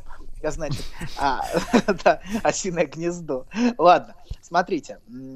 Оно выпуклое. Кошмар. Кошмар какой. Кошмар. Какой Да. кошмар, а? А там Ладно. внутри гудит. Желуди. Гудит. А там, а там внутри грузовичок. Бум-бум-бум-бум-бум-бум. Ладно, продолжаем. Слушайте, а вами надо мультики озвучивать какие-то, причем гадкие такие достаточно. Ладно, вернемся, вернемся. Я знаю такие, знаете, кислотные мультики. Вот. Ладно, вернемся. С желтыми людьми. А. Да-да-да. Так вот, а как бы, значит, мы говорим, что женщина в своем существовании, она зависит от мужчины и от его желания. И именно поэтому она так бы постоянно допрашивает, какие женщины тебе нравятся. И это то, от чего женщина как бы не хотела, не может избавиться. Чтобы быть женщиной, ей нужен мужчина, и она нуждается в мужчине.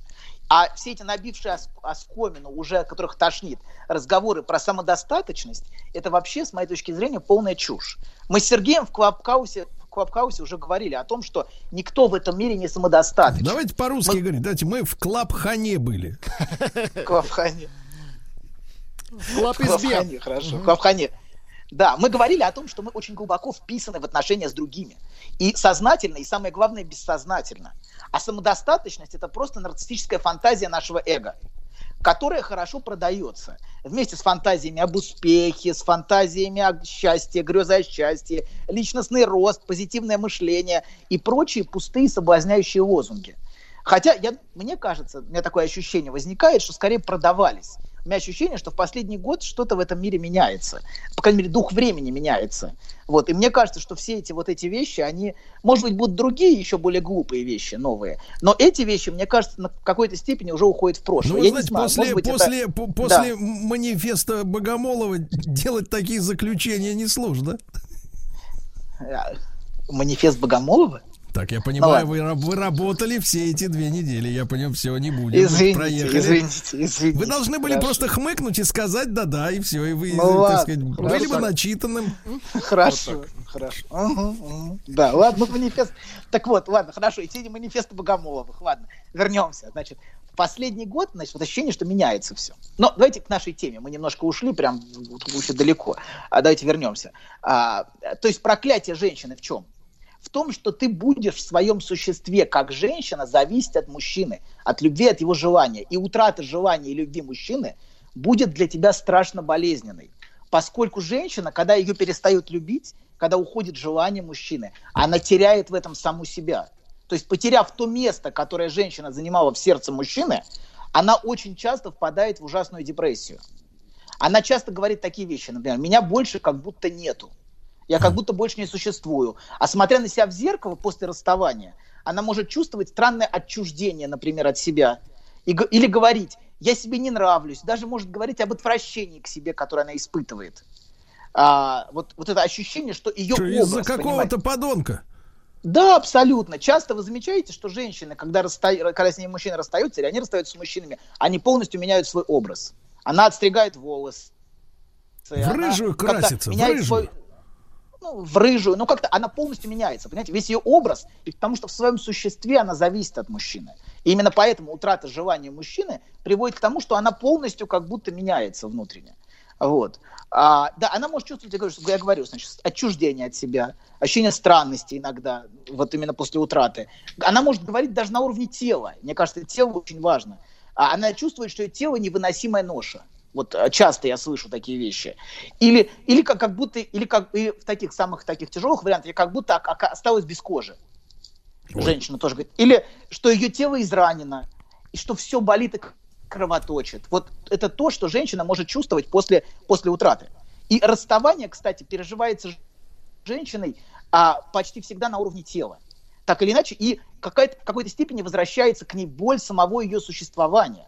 Вообще, вот это сам, самая фундаментальная боль, с моей точки зрения, боль существования в этом мире, которая лежит глубоко внутри каждого человека. И утрата любви, она женщину возвращает именно к этой фундаментальной боли. Ну, Вот. то есть, Давайте то есть, э, да. то есть э, потеря женщины кардинально отличается по ощущениям. Потеря женщиной мужчины отличается от того, что испытывает мужчина, которого кинула женщина.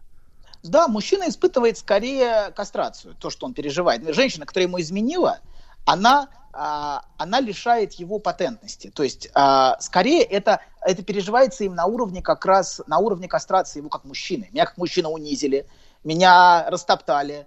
А, Женщина так не воспринимает никогда, понимаете, измену она не воспринимает, что, ну, а, может быть, может быть, по крайней мере, сознательно она не пытается унизить мужчину. Но мужчина ощущает это именно как унижение его как мужчины. Вот, именно я, я, я как, как будто у кого-то там это, у кого-то больше, лучше, круче, а я ничтожнее, хуже и, в общем, импотентнее. Это то, как переживает мужчина. А это может быть тоже очень болезненно. Это очень болезненно. Или как будто у меня что-то вырвали, понимаете? Но, но в Как будто- зеркале-то, в зеркале-то в лифте приятно по-прежнему смотреть на себя. Но он не чувствует, да, вот этого ощущения, что он не существует, у него нету, конечно. Он существует, просто ему очень больно, неприятно и унизительно. Унизительно. Вот, эта тварь мне изменила. Вот. А, и еще, еще вот это все, и вообще меня растоптали. Вот. Это унижает мужчину, но это не ощущается им как прекращение собственного существования. Вот. А, а женщина именно говорит, меня как будто больше нету, я не существую. Вот. А, и, кстати, вот сейчас, сейчас какой-то момент я упустил, сейчас одну секундочку. А, собственно, а, существование женщины, значит, женщины, оно гораздо теснее связано с любовью, чем существование мужчины. Вот. Женщина гораздо теснее связана с любовью. И, соответственно, утратив любовь, она часто чувствует, что перестала существовать. То есть это такой ареал ее обитания в любви мужчины, понимаете, да? Слушайте, а, А тут- некоторые могут искать. Я тут в клубхане, в клубхане слышал, значит, из, значит, откровение девицы молодой, которая рассказывала, что она, она этот, как это, господи, это называется, пансексуал или мульти, или как там это еще называется. Я, говорит, э, не Универсал. могу с одним, не могу с одним, я все время с тремя. Может, это как бы, так сказать, диверсификация такая, защита от... это, ки- это, это, это то, что... Не, не совсем так. Это женщина, желающая с мужской позиции. Таких женщин много. Это не значит, что же, если женская позиция желания, это не значит, что все женщины желают так. Многие женщины желают именно с мужской позиции. И они видят в мужчине, знаете, кусок э, вот этот плоть, Фарша. например, мы видим. Фа- ну, фарш, да, хорошо. И хочет его тело, запечь. Тело, желание. В мы видим, да, духовочке. например, престарелая женщина с накачанным, с накачанным мачо. Это же мы видим, это же как раз мужское желание, понимаете? Ее желание устроено вот таким образом, как мужское желание. Мы видим, что для нее мужчина объект. Но То это есть не это значит, кабелирующий элемент. Ну, в некотором смысле, я не говорю, что кабелирующий, но мы не говорим, это не сводится просто к различию полов, что все, мужч... все женщины желают так. Но женское устроено, ну, в принципе, женское желание устроено иначе, чем мужское. То есть у нас есть Женское- аргумент. Да у тебя желание не женское, ясно? Знаешь, забавно, вот выложил тебе все. И вроде как полегчало. Нет, серьезно, будто сбросил тяжесть. Молодец. Я... А вы... Док, спасибо. Мужчина. Руководство по эксплуатации. Друзья мои, ну что же, Анатолий Яковлевич Добин Да. сегодня о женском проклятии. Скажите, пожалуйста, а вот ты, вы нарисовали образ андрогинной дамочки пенсионного возраста, да, которая с мужским желанием идет с юным напомаженным маслом качком. А в этом случае Да. у качка у него какая, какой действует модель желания какая? Но он Он любит, Женское? да, Ну, Он деньги но он- зарабатывает. Да, да, но он тоже по-мужски желает, в общем. Он к объекту устремлен. То есть их Понимаете, искрит, да? да, как, как, как да, надо, так же, так же, как, например, вот э, в Даже дымит, даже дымит, я бы так сказал. Так же, как, например, например, в нетрадиционных отношениях у мужчин тоже мужское желание, там желание не женское. Э, Желание на другое, на другое вот именно как, как на объект, вот, вот таким образом. Вот, женщина желает, женское желание устроено иначе, совершенно иначе. Вот, и мы остановились, что, а, значит, что, на чем мы остановились? На том, что существование женщины гораздо теснее связано с любовью, чем у мужчины. У мужчины нет такой плотной связки своего существования с любовью другого. И вообще не, ну это Но важно. женщина, приятно, но- женщину это оскорбляет, что мужчина это сухарь. Ну, она, и она пытается его растрясти, растормошить, э, пробудить из мертвых. этого, А у него значит, инфаркт, да? А у нее инфаркт, но она, его, она хочет, хочет, да, хочет его желания услышать. И, соответственно, утратив любовь, она часто чувствует, что перестала существовать, что она исчезает. Я говорю, вот что ощущение, что меня больше нет, вот такое ощущение у нее возникает. Часто она буквально пропадает, пропадает, когда расстается, для, для друзей пропадает, например, для окружающих. Она погружается в вот это внутреннее ощущение несуществования. Это очень часто происходит с женщиной. И, кстати, женщина гораздо чаще, чем мужчина, в случае утраты любви может сводить счеты с жизнью. То есть исчезать буквально, физически. Мужчина может свести счеты с жизнью из, по другим причинам. Из-за тотального крушения, из-за провала, из-за того, что он переживает как тотальная импотенция. Вот это может его сподвигнуть. Но никак не утрата любви. Утрата любви это, это неприятно, но не это его. Не это его, например, в измене женщины мучает. И, а именно, именно вот это ощущение, а, что меня кастрировали. Вот. Но и, а, из-за утраты любви, в общем, он практически никогда с собой счета не сведет. А вот женщина может. То есть, давайте немножко резюмируем, а, потому что у нас время подходит к концу, чтобы успеть. Женщина отчуждена. Вот в чем проклятие? В том, что женщина отчуждена от себя, в том, кто она есть для мужчины, в его желании, в его любви. То есть она ищет себя в этом. И она отчуждена от этого, отчуждена от самой себя. И теряя мужчину, она теряет саму себя. Женщины часто говорят, я потеряла себя вот после отношений. Я потеряла себя, и мне нужно себя восстанавливать. Это именно женское высказывание, не мужское, после утраты отношений. И, а, собственно, она и еще, пробле, еще ее проклятие в том, что она желанна не за то, кем она является, а за то, что мужчина в нее вложил. Понимаете? Вот она, она, ну, она, она этого не знает, надеюсь, не, а с конкретным мужчиной никогда не узнает, но так или иначе она желанна именно то, за то, для этого мужчины за то, что он в нее спроецировал. Вот. А, или за какую-то деталь, за какую-то черту. Вот. А, но тем не менее, а, это место, вот это место желания мужчины и его любви, а это две разные вещи, но пока мы не будем их разделять. Вот. А, и в его желании, в его любви является бесконечно важным для нее. И даже самая радикальная феминистка, к сожалению или к счастью, совершенно не защищена от этого. Она может сколько угодно бить себя в грудь, что э, я самостоятельная, но утрата любви, например, будет для нее так же болезненно, вот, как и для нефеминистки. Вот. И некоторые говорят, например, я Тогда живу какая только- разница, да? Анекдот есть грубый, не буду рассказывать. Некоторые говорят, я живу только как-то, какая разница? Ну, я думаю, все знают. А некоторые говорят, я живу только когда я в отношениях, некоторые говорят женщины. А в остальное время я просто существую. То есть как будто время замораживается. Знаете, вот как солнце заходит, такая ящерица застыла, солнце опять появляется, ящерица опять двигается. Ну вот такой образ. Знаете, как будто, а, как будто все останавливается, все замораживается. И время ее жизни это часто время любви и время отношений. А вне То этого есть, времени давайте, давайте, давайте, существует. смотрите, у меня предложение гениальное, примеряющее. Давайте возраст женщины мерить количеством дней, проведенных в любви. Тогда А, у нас все девушки будут 18-летними. А, ну, ну, да, вероятно. Некоторые, э, да, и видите, как они расцветают, когда появляется любовь. Мы видим, когда мы видим, мы видим, женщина заметна, когда она влюблена, прям видно, что ее, и она вот это, когда общается по телефону, видно, насколько она расцветает и насколько она прекрасна.